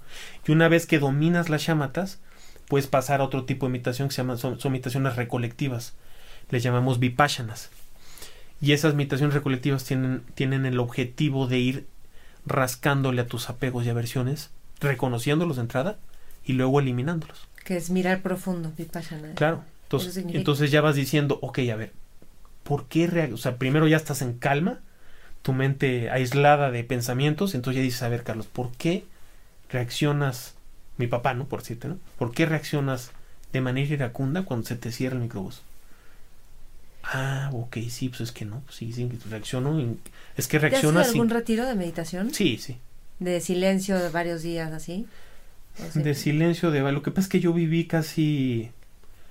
Yo creo que casi cuatro años prácticamente recluido, leyendo y meditando y trabajando. Oye, dime algo, ¿y ahorita lees? ¿Normalmente lees? ¿A qué hora lees?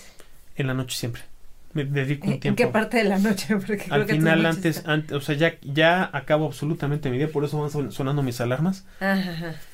Eh, y entonces, al final ya de mi día, cuando acabé todo, trato de no. Es, es que mi, mi manera de ser es alguien que se extiende, se extiende en los momentos. Entonces, si me dices, o sea, yo pues, mi noche la extendería hasta que ya estoy completamente agotado y mi, eh, y, y, mi sueño lo extendería, hasta que pues, me levanto porque ya me cansé de descansar, ¿me explico? Sí. Y a mí me cuesta eso ponerme límites de no, ya, a ver, ok, si tengo que trabajar, entonces un horario decente, pues es estar en la oficina a las 10 de la mañana o estar funcional a las 10. Entonces para eso me tengo que levantar antes a tal hora y para eso pues tengo que ponerme alarma o acostarme a tal hora si no voy a estar hecho un zombie. Cuéntame un día tuyo. ¿Te levantas como a qué hora más o menos? Más bien te lo cuento desde el final. Ok. Porque así es como realmente inicia mi día. Entonces, eh, te diría, pues cuando me, cuando me controlo, trataría de, o sea, mi objetivo, mi objetivo es acostarme a más tardar a las 2 de la madrugada.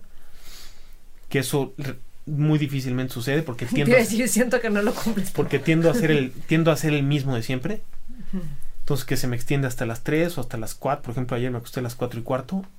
Y no es que o sea, pues, es algo que, o sea, como que mi cúspide de brillantez intelectual. ¿Y qué estabas haciendo ayer? Es a las 12, ¿no? este, leyendo y eh, pues me clavo y también, eh, digo, el, el, tiempo de meditación ya no lo cuento porque yo, por decirte, yo pongo mi, eh, calculo mi, mi, mi, horario de sueño de, de, mis 7 horas 44 minutos, lo, lo, lo, calculo a la hora que digo ya, ahorita pongo, lo pongo, pongo mi alarma, apago, no pago, perdón, pongo en silencio mi teléfono y ahí ya me pongo a meditar.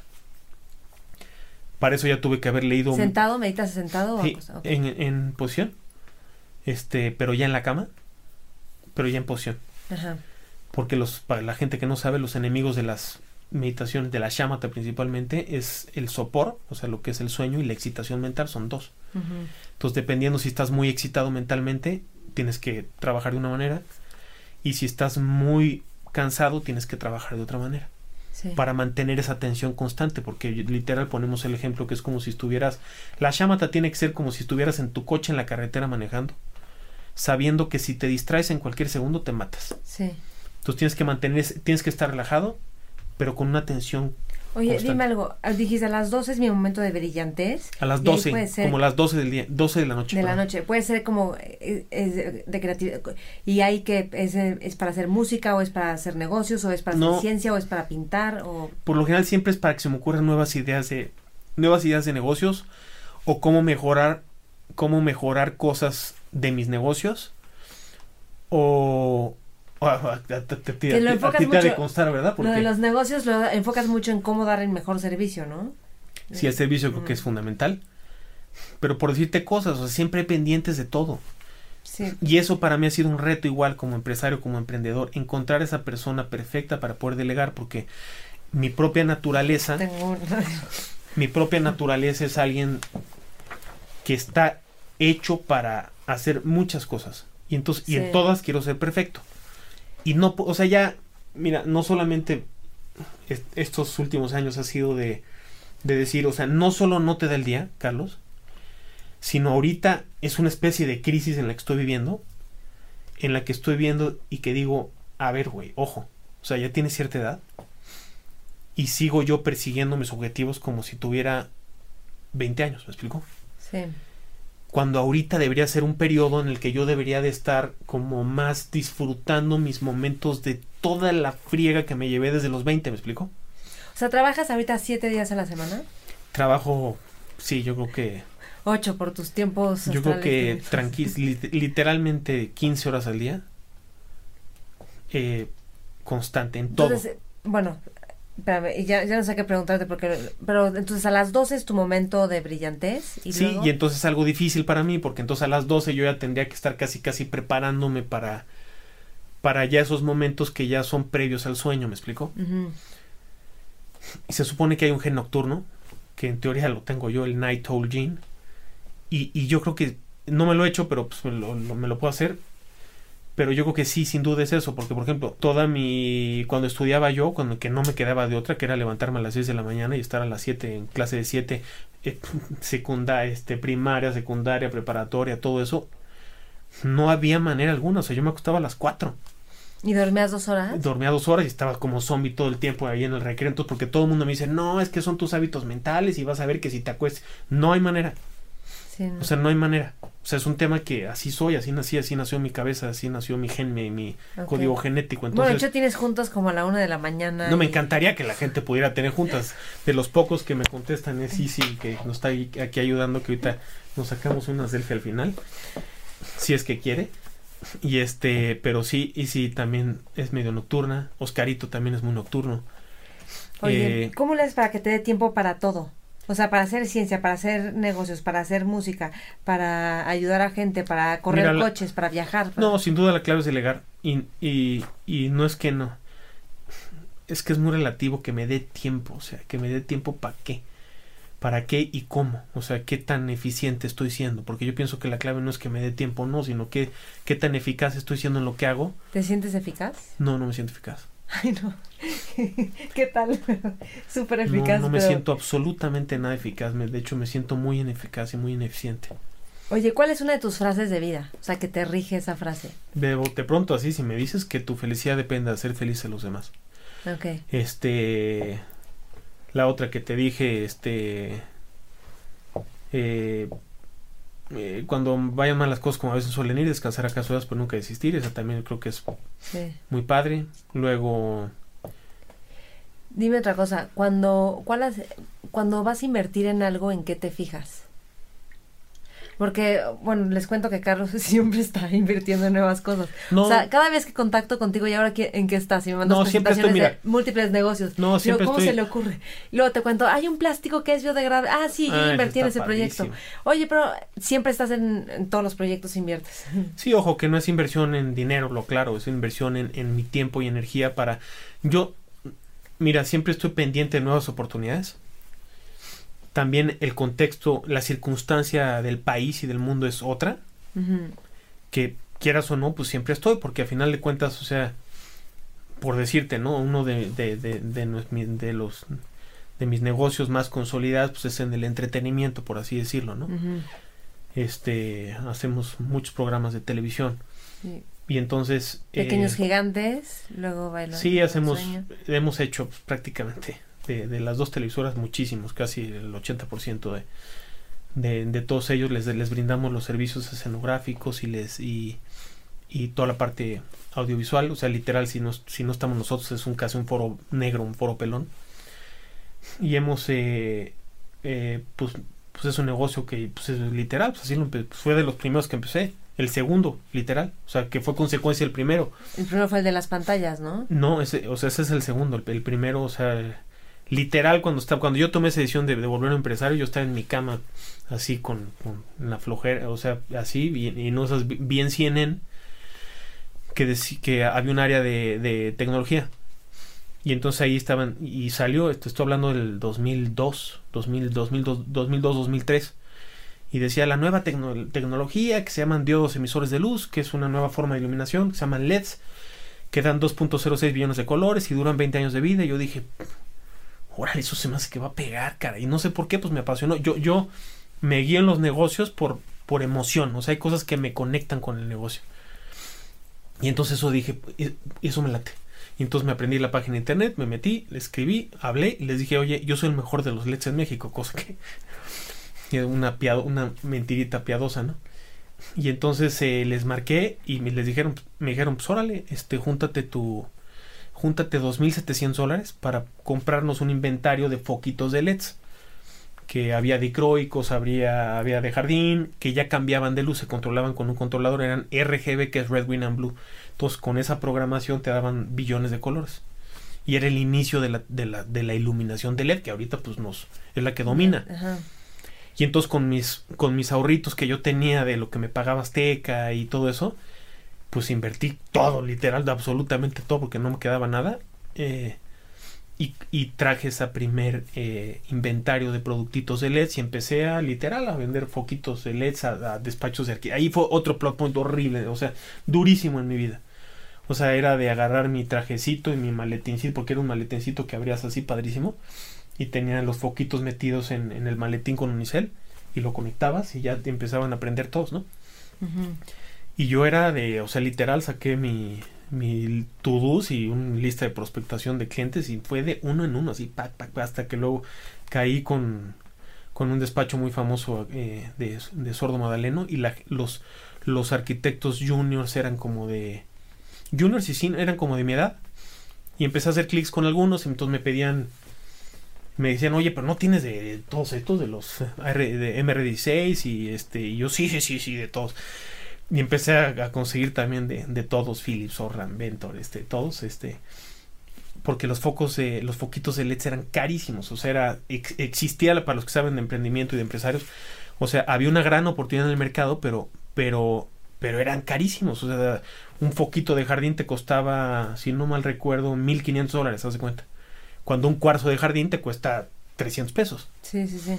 Entonces era buscar ese nicho y ni siquiera buscarlo, era, era abrir esa oportunidad. Ajá. Que cuando se fue abriendo y me fue alcanzando Lola, pues nos empezó a ir mejor. Y conseguiste la licencia, ¿no? Como para distribuir en Latinoamérica. En eso, primero fueron los foquitos. Y entonces hicimos luego, eh, conseguimos esa, esa, eh, digamos, distribución ni siquiera era exclusiva porque no teníamos la exclusiva. Había otro cuate que, nos, que ya tenía más avanzado y que nos ganaba muchos, muchos que deals nos los ganaba y que muchos llegaban hacia él y ya él ya iba más avanzado en la exclusiva y ahora ya era una guerra de ver quién vendía más y a quién le daba la exclusiva y todo eso. Pero yo compraba directo a fábrica. Y, y entonces luego vi que no me podía poner con Sansón a las patas porque yo cuando cuando me decían oye pues consígueme un horra me consigue pues a la hora que venían el presupuesto pues iban directo a fábrica y pues les daba un preciosazo entonces la clave estaba en conseguir marcas en exclusiva para yo poderlas especificar mm. Entonces conseguí ciertas marcas en exclusiva y entonces ahí ya podíamos ya controlar un poquito el mercado y luego vi que el, que el, luego vi que la realmente donde estaba donde estaba más la oportunidad era poder hacer el diseño de iluminación en los planos, pero yo, yo no, yo no soy arquitecto. Pero yo sí había estudiado dirección de cine y dos años de fotografía y todo eso, entonces yo tenía toda esa capacidad este, estética que me, de hecho me, encanta a mí este, diseñar iluminación, poner eh, acentos, cajillos de luz, vertical, juego mucho con diseño de plafones. Eh, y entonces empezamos a hacer un, empecé a hacer un despacho de iluminación que luego se, empezó a volver de los, yo creo que si no es que de los principales, de los principales tres tenemos casi 155 proyectos corriendo. Ole.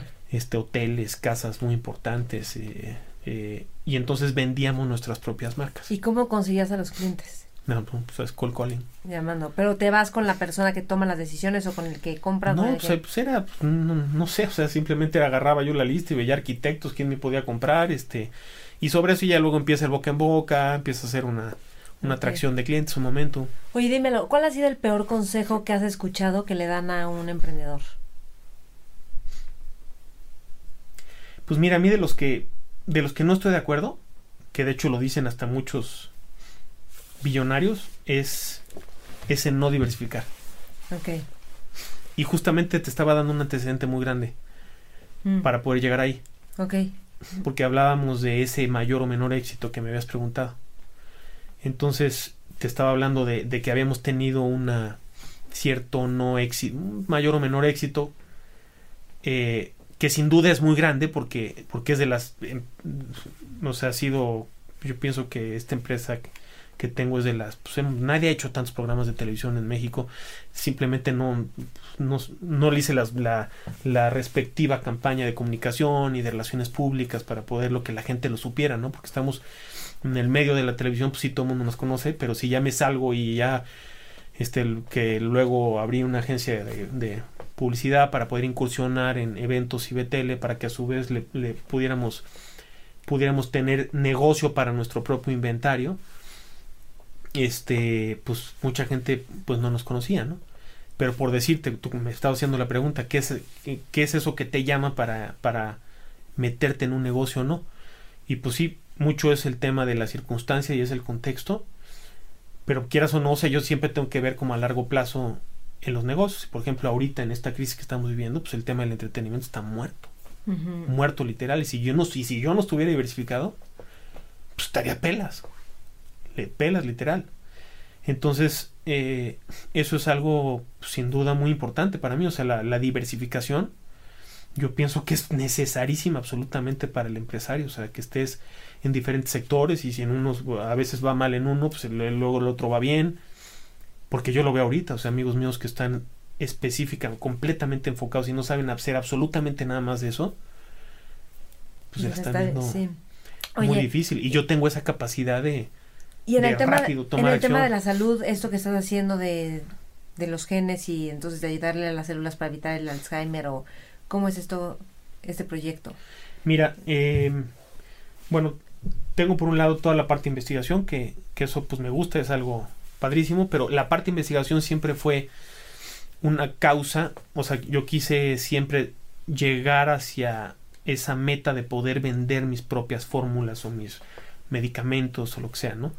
Que yo lo veía como algo muy sencillo, pero ya luego cuando te empiezas a entender de regulaciones sanitarias y permisos de la COFEPRIS, etcétera, es un mundo y un dineral y una bestialidad. Pero sin duda es algo donde hay muchísima oportunidad, entonces por eso incursioné en eso, yo diseño mis propias fórmulas de cosas que se me van ocurriendo, trato de, de meterme en nichos donde no tenga que pasar mucho tiempo de que se me ocurre la idea a que salga al mercado. Mm. Aunque pues ahí pues es un beneficio, pues quieras o no pequeño, porque realmente lo, lo, muy padre es cuando ya tienes un, un medicamento con registro sanitario, donde haces mucho bien, este, pero sin duda alguna hay mucha oportunidad, este, de hecho ahorita parte de lo que estoy buscando es, he aprendido a no tener que echarme yo toda esa curva de aprendizaje solito, sino buscar ya alianzas, buscar quizá un laboratorio que esté interesado, porque sin duda alguna sí te digo que voy tranquilamente, este, y no es presunción, simplemente es porque algo que me gusta y lo disfruto mucho, o sea, voy, voy unos dos años adelantado a lo que a lo que se está consumiendo y comercializando en cuestión de, de envejecimiento por un lado que, que, es una de mis de mis e, expertise eh, todo lo que es alimentación suplementación hábitos de vida y todo eso en cuanto a cómo le haces para no envejecer basado en las investigaciones de última O sea, eso, ese es mi día a día, es de las cosas que más me apasiona. ¿Tú qué haces ahorita para no envejecer? pues es difícil. Además de dormirte a las 4 de la mañana. Porque ya lo ven. El sueño sin duda es muy importante, la, alimentación es importantísima, el estrés es importantísimo. Este, Pero no ejercicio y te tomas tus sí, Entonces, sí, sí, por supuesto. el, tema, el tema de vivir en paz es importantísimo. El estrés es un factor primordial en, en cómo el cuerpo va envejeciendo. O sea, pero durísimo, o sea, te hablo de, o sea, se sabe de, casos que incluso hay gente que le salen canas rapidísimo en un periodo de estrés. Pues un presidente, o sea, empieza y termina y ya. Y además, sí, no, no, claro, y ese sueño, desgaste, evidentemente, y además hay, pues, o sea, se sabe perfectamente, hay muchos experimentos que en, un plato de Petri pues te pones cultivo celular y le pones hormona del estrés y frenas absolutamente el crecimiento celular. Y eso también es para las enfermedades, para la gente que está viviendo ahorita en este momento, lo principal que tienen que hacer es estar en calma y no estar estresados. Porque ese estrés juega en tu contra para enfermarte, enfermas en, de, inmediato. De inmediato de lo que sea. Gripa, influenza, lo que sea. Entonces eso es muy importante. La comida sana es, es, muy importante tratar de comer la mayor cantidad de antioxidantes posibles. Porque hay cosas que si quieras o no le cuesta mucho trabajo al cuerpo. El tema de demostradísimo también, que tú también lo sabes, el tema del ayuno intermitente y la autofagia y todo eso es demostradísimo también. Es muy importante a medida... Mientras... ayuno? Sí, ¿verdad? Sí. mi, mi ayuno está muy demostrado que una hay mucha gente que se va hasta los hasta las 16 horas por 8 horas por una ventana de 8 horas de comida, otros que se van hasta 20, otros que solo comen una vez al día. Pero si quieres llegar este llevar una especie de balance y de equilibrio, o sea, yo por ejemplo, si ayuno 16 horas, pues me voy o sea, ya entras mucho en catabolismo, pierdes mucha masa muscular. Entonces, para mí no es tan conveniente y también hay otras investigaciones que demuestran que, que la mejor mezcla es unas 12 horas. Para envejecer, para, para una terapia de antienvejecimiento. Pero ahí ya te tengo que meter, ya nos tenemos que meter a cosas ya mucho más profundas para el, todo el tema que es, que es, que es uno de mis expertices, que es cómo, cómo prevenir y revertir el deterioro cognitivo en gente que tiene tendencia al Alzheimer, a la demencia senil, a todo ¿Y cómo? ¿Para eso quieres hacer como una eso ya, ya estamos muy avanzados. análisis, ¿no? Y les das a las personas. Sí, ya estamos muy avanzados. Eh, de hecho, la parte principal es, eh, hay un factor genético importantísimo. O sea, al día de hoy hay una corriente que se viene utilizando desde principios del siglo, que vienen tratando el deterioro cognitivo con como si fuera una sola causa y no es una sola causa. Imagínate que tienes un techo donde hay 56 hoyos y solamente estás tapando uno y entonces no hay, pues no hay manera. Entonces, el, pero el principal es una carga genética. Que dependiendo, ese es el, ese es el futuro de la medicina y es el futuro al que, al que estamos siendo pioneros en, en las clínicas que, que, estamos aperturando. Que en Estados Unidos y México, ¿no? Sí, es, es, es eh, y, al, y, al, país al que, al que quiera, porque es un tema que es básicamente replicable que es medicina personalizada. Es medicina personalizada en base a tu... A, tu ¿Y podemos decir el nombre de a tu genética, sí, sí, se llaman Genomics Nutrition y, y, y, Genomics 360. Y ese es un tema que, que, que empieza, o sea, ya, ya la, la, medicina unipastilla, o sea, la mayoría de los doctores tratan la forma, tratan la consecuencia. O sea, tú llegas con reflujo al gastroenterólogo y te van a dar tu inhibidor de la bomba de protones, tu esomeprazol, pantoprazol, lo que tú quieras, ¿no? Pero eso es, eso es simplemente tratar un síntoma y no realmente estar viendo eh, la causa de las enfermedades. Es preventivo, ¿no? Es preventivo, es correctivo, es todo lo que tú quieras, pero me estoy, o sea, está en vías mi certificación de medicina funcional que realmente trata la enfermedad desde las causas y no solamente las consecuencias. Y entonces ahí te das cuenta que quizá, no sé, es que es una tontería, o sea, quizá el reflujo lo estás teniendo porque te hace falta magnesio, comer más vegetales y se te quita. Y incluso te digo que yo, yo fui víctima, o sea, yo me operé mi la, se llama la funduplicatura Nissen 360 que te hacen que porque supuestamente tenía mi diafragma no apretaba bien y la la la, o sea, me lavaron el cerebro tal cual y caí y me operé y, y no no, o sea, fue una incomodidad este terrible que me lo hubiera curado perfectamente con alimentación. ¿Y qué opinas del efecto placebo? Importantísimo también. Cañón. Sí, sí, sí. El nocebo también. El nocebo es el, Que, el que deteriora el placebo. Sí, sí, sí. No, no, eso está demostradísimo y probadísimo también. Eh, es, es, creo que es un factor importante siempre tener pensamientos que, o sea, tratar de... Justamente ayer estaba viendo una frase que trates de utilizar tus, tus este, esos momentos como de de angustia para que no, precisamente para no pensar cosas negativas, sino para tener fe en lo, en lo positivo, ¿no? ¿Tú te visualizas? O sea, cuando vas a empezar, o pon este proyecto como va a salir eh, de, de, la medicina funcional, o cuando vas a hacer un concierto, o sea, ¿te visualizas porque quieres ver cómo va a salir y todo y un poco materializar qué es lo es algo que a veces hago, pero no, yo, yo como que simplemente planeo a muy largo plazo. Ok. Y entonces yo, no sé, por decirte, sí veo, estoy viendo, no sé, pues, este, digo, y más bien no es de ver, no es de visualizar, es cómo le hago para, a ver, quiero abrir, quiero abrir una clínica en España, quiero abrir clínicas en Estados Unidos, quiero abrir clínicas en Colombia, en Sudamérica. Entonces, ¿cómo le hago? Pero eso lo traigo constante circulando el cerebro. Ok. ujú. Aunque ahorita vaya apenas en el en la A y eso sea la Y, la X, ya siempre voy, Sí, o sea, me está circulando constantemente. Ok. Y ahí está en mi cerebro siempre dando vueltas. Ok, ah, por cierto, lo de España, así como le hago lo de España. Ah, ok, voy a contactar a Panchito. Entonces hago, mando un correo o algo así. Entonces ahí se va medio gestando. Oye, ¿cómo te ves a los 65 años, por ejemplo? Hijos. ¿Qué te gustaría estar haciendo? ¿Qué proyectos ya están echados a andar? Mira, me gustaría, me gustaría, por un lado, es que son, son varios pilares que tengo en mi vida que considero importantes, ¿no? Entonces, un pilar importante es la música. Me encantaría estar absolutamente consolidado y hacer una especie de Frank Sinatra mexicano, lo que sea, o como, la- como pudiera ser, por dar un ejemplo o mal ejemplo, lo que sea.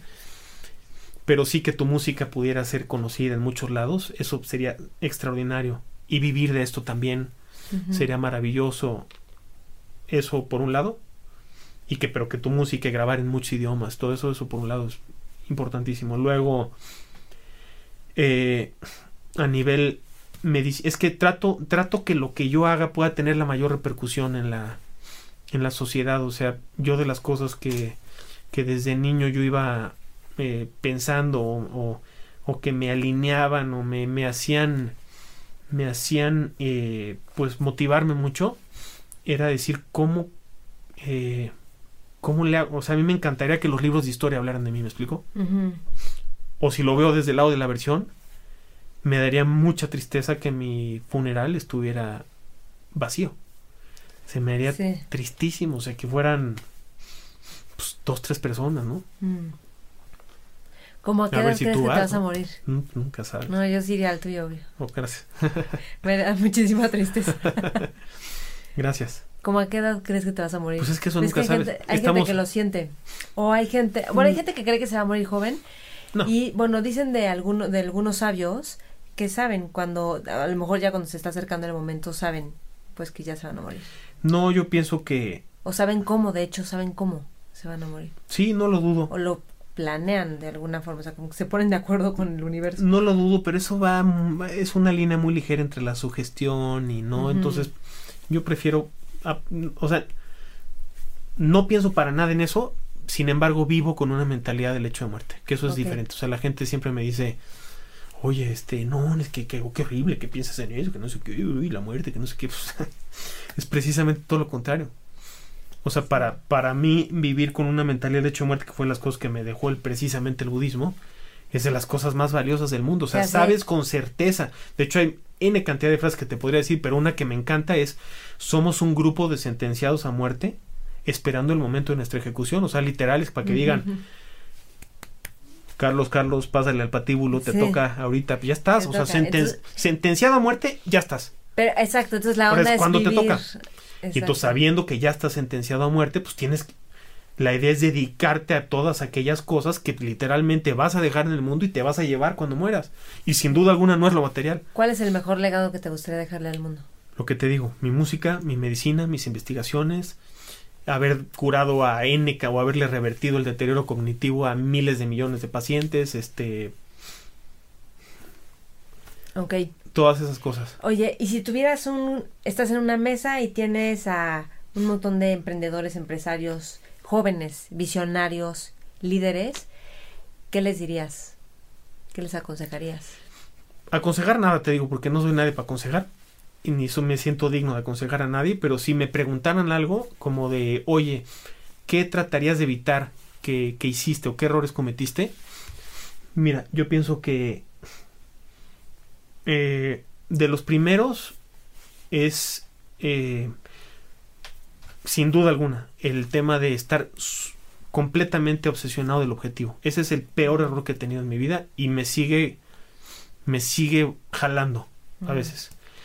O sea, yo creo que desde tu vocación, desde que escoges carrera o desde que escoges a qué dedicar, ni siquiera carrera, perdón, corrijo, desde que desde niño, o sea, es algo importantísimo que tratar de identificar para qué eres bueno, para qué tu, o sea, qué te da tu genética, para qué tienes para qué tienes pasión, mucho, mucha más pasión que te motive, o sea, que tu trabajo sea un juego, que puedas pasar como yo 15 horas trabajando y que no sea un trabajo, que sea simplemente, o sea, es un pues, quiero, quiero, quiero, quiero, pero, pero buscando cosas de positivas. no enfocarse en el objetivo. Eso es sin duda alguna. Disfrutar ese, ese pase, porque desde ahí corriges desde el inicio, desde tu vocación, desde a qué te vas a dedicar, quitas todo el ruido absoluto de, ah, no, hijo, tienes que estudiar esto, ah, no, tienes que estudiar el otro, es que te tienes que dedicar a eso, es que te vas a morir de hambre estudiando agricultura o este, ¿Por qué? Para nada. Yo pienso que el que es bueno en algo es, o sea, el, dinero viene por añadidura. A lo que a lo que te hace bueno y para que seas bueno pues tienes que tener pasión. ¿Cuál es el, mejor consejo que te han dado? Yo soy muy de bueno, es que sí, bueno, también leo mucho, leo mucho de leo mucho de, de eso creo que es algo maravilloso esta época que estamos viviendo ahorita de de poder tener acceso en las redes sociales a las grandes mentes y empresarios del mundo? Híjoles. Esa es muy buena pregunta. El mejor consejo. me, cuesta trabajo uno que haya sido clave, que en un momento específico fue clave. Mira, yo pienso que uno que y que, y que de hecho no, todavía no lo, no lo logro conseguir, es tratar de buscar, tratar de buscar en tu equipo a la gente más perrona que puedas conseguir. Mm. Y que traten, de, y que incluso sean mucho mejor que tú, mucho más inteligente que tú. Okay. Y ahí para mí, eso sin duda alguna creo que es la clave del éxito. Y más en gente de mi, de mi tipo de personalidad y mi tipo de hábito que estoy, que, que es una necesidad constante de, ah, circunstancia, oportunidad, voy por esa. Y lo voy a consolidar o no. O también de saber decir que no a ciertas cosas para no perder mucho foco o que te saquen de, de tu porque una cosa es quizá un nuevo negocio que puede ser una añadidura en la cadena de valor de tu sector. ¿Sí me explico? O sea, que pueda ser una especie de spin-off de tu compañía principal, pero que a final de cuentas alimenta tu propio sector y no te y no te distancias mucho de tu sector. Y otra cosa es de repente que yo quiera pues meterme a hacer pozos petroleros. Porque ahí sí no, no, ni tienes la experiencia, no tienes la capacidad de, o sea, creo que tienes que, tienes que, en cualquier cosa que uno vaya a emprender, tiene que tener una, una gran cantidad de conocimiento. Oye, y por último, ¿qué estás leyendo ahorita? Pues mira, leo mucho de... Siempre trato que mi, mi, mi lectura trate de dejarme algo que me oriente, que me, que me vuelva a reorientar en el camino de...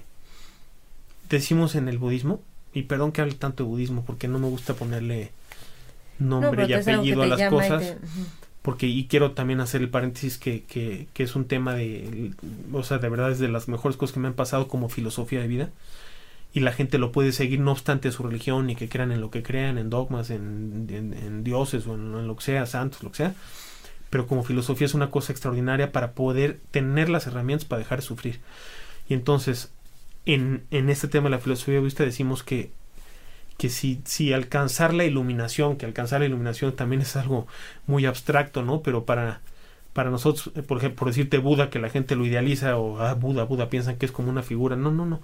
Buda significa ser despierto y cuando y, ser despierto lo logras cuando puedes romper tus apegos y tus aversiones, entonces obtienes una felicidad genuina y al menos ya, ya sabes lo que te hace sufrir, ¿me explico? Reconoces ese sufrimiento. ¿Por qué viene el sufrimiento? ¿Por qué viene este miedo? ¿Cómo lo elimino? Y ahí es donde tienes una felicidad genuina, donde vienes un ser despierto, donde en teoría te eliminas, te iluminas, perdón, no te eliminas. Y en teoría solamente hay actividad, actividad iluminada y no seres iluminados, ¿no?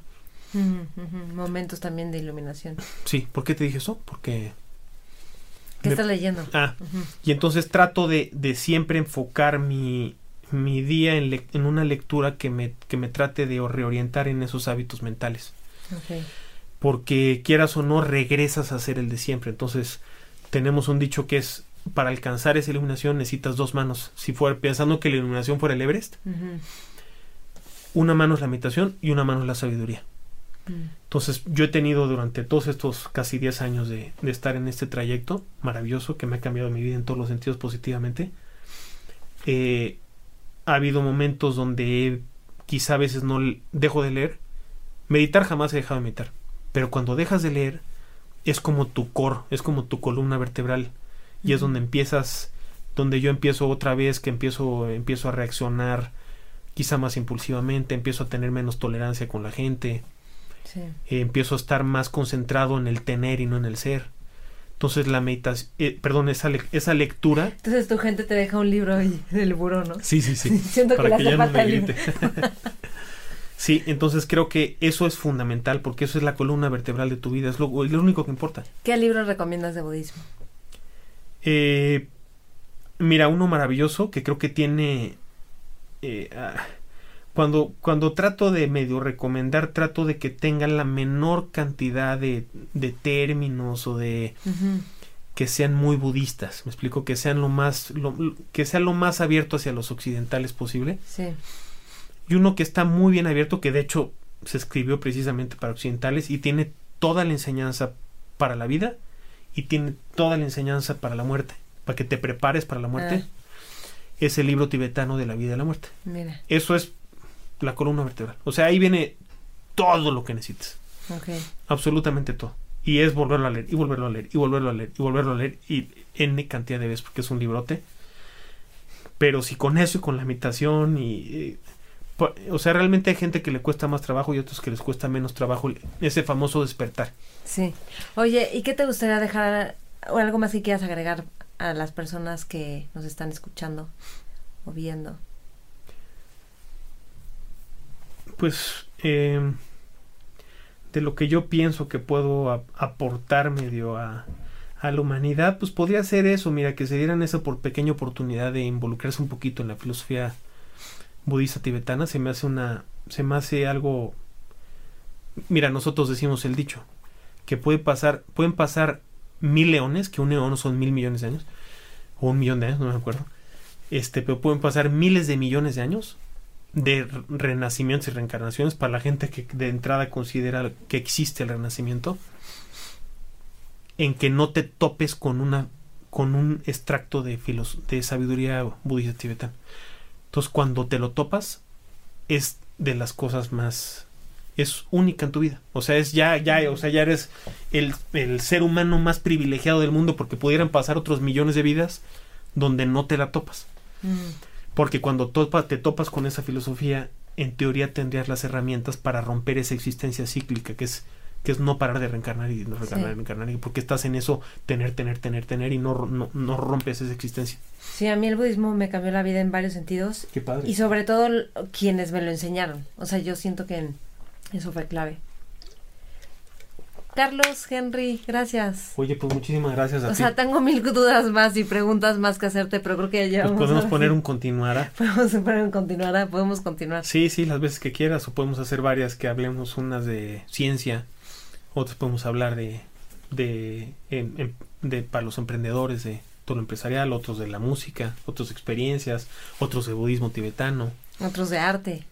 Otros de arte, otros de deporte, porque el deporte también hay el mil, deporte es fascinante, mil cosas padrísimas que he hecho a buena escala y también vale la pena contar las anécdotas, pero pues aquí cuando quieras, yo, yo al revés me considero afortunado y muy agradecido que me hayas considerado para, para entrevistarme, porque pues no, si algo puedo dejar, bueno, pues qué bueno, ¿no? Sí, qué padre. ¿Dónde te podemos encontrar?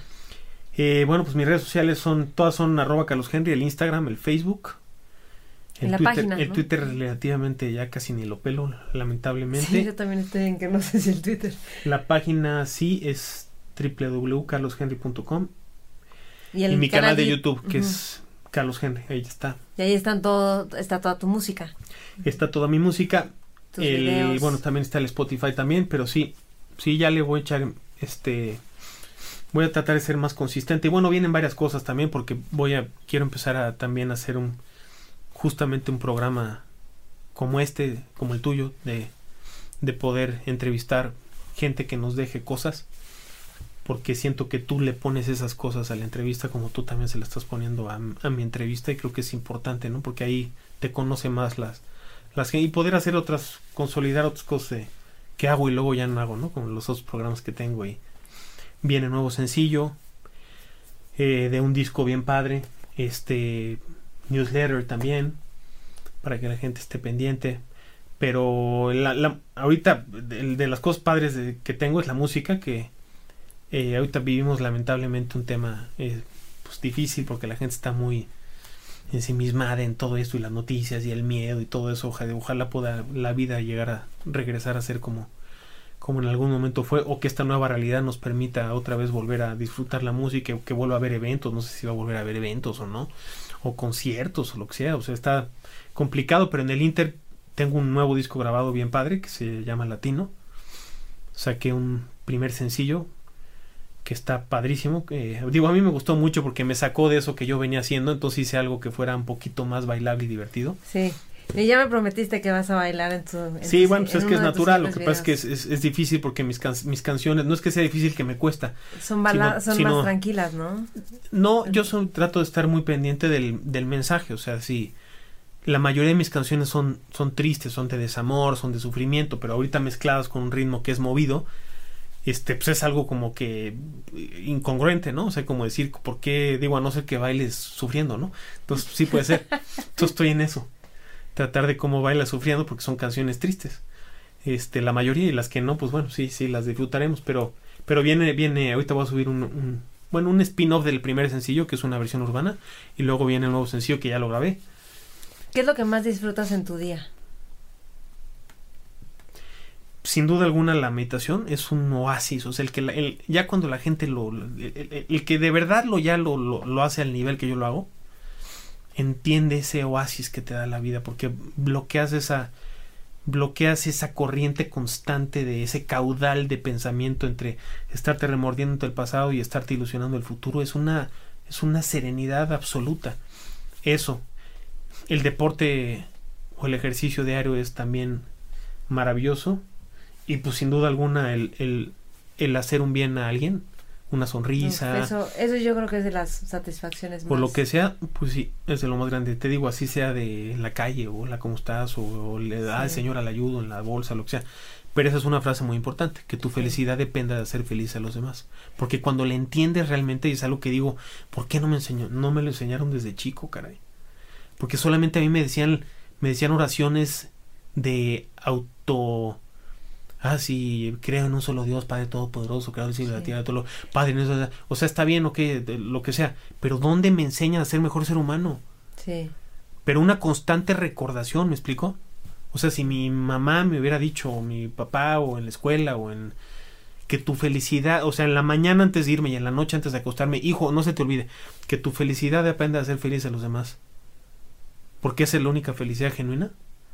Pues otro mundo, sería otro mundo porque es la erradicación del ego. Ya empezamos a platicar más, ¿verdad? ya nos estamos despidiendo.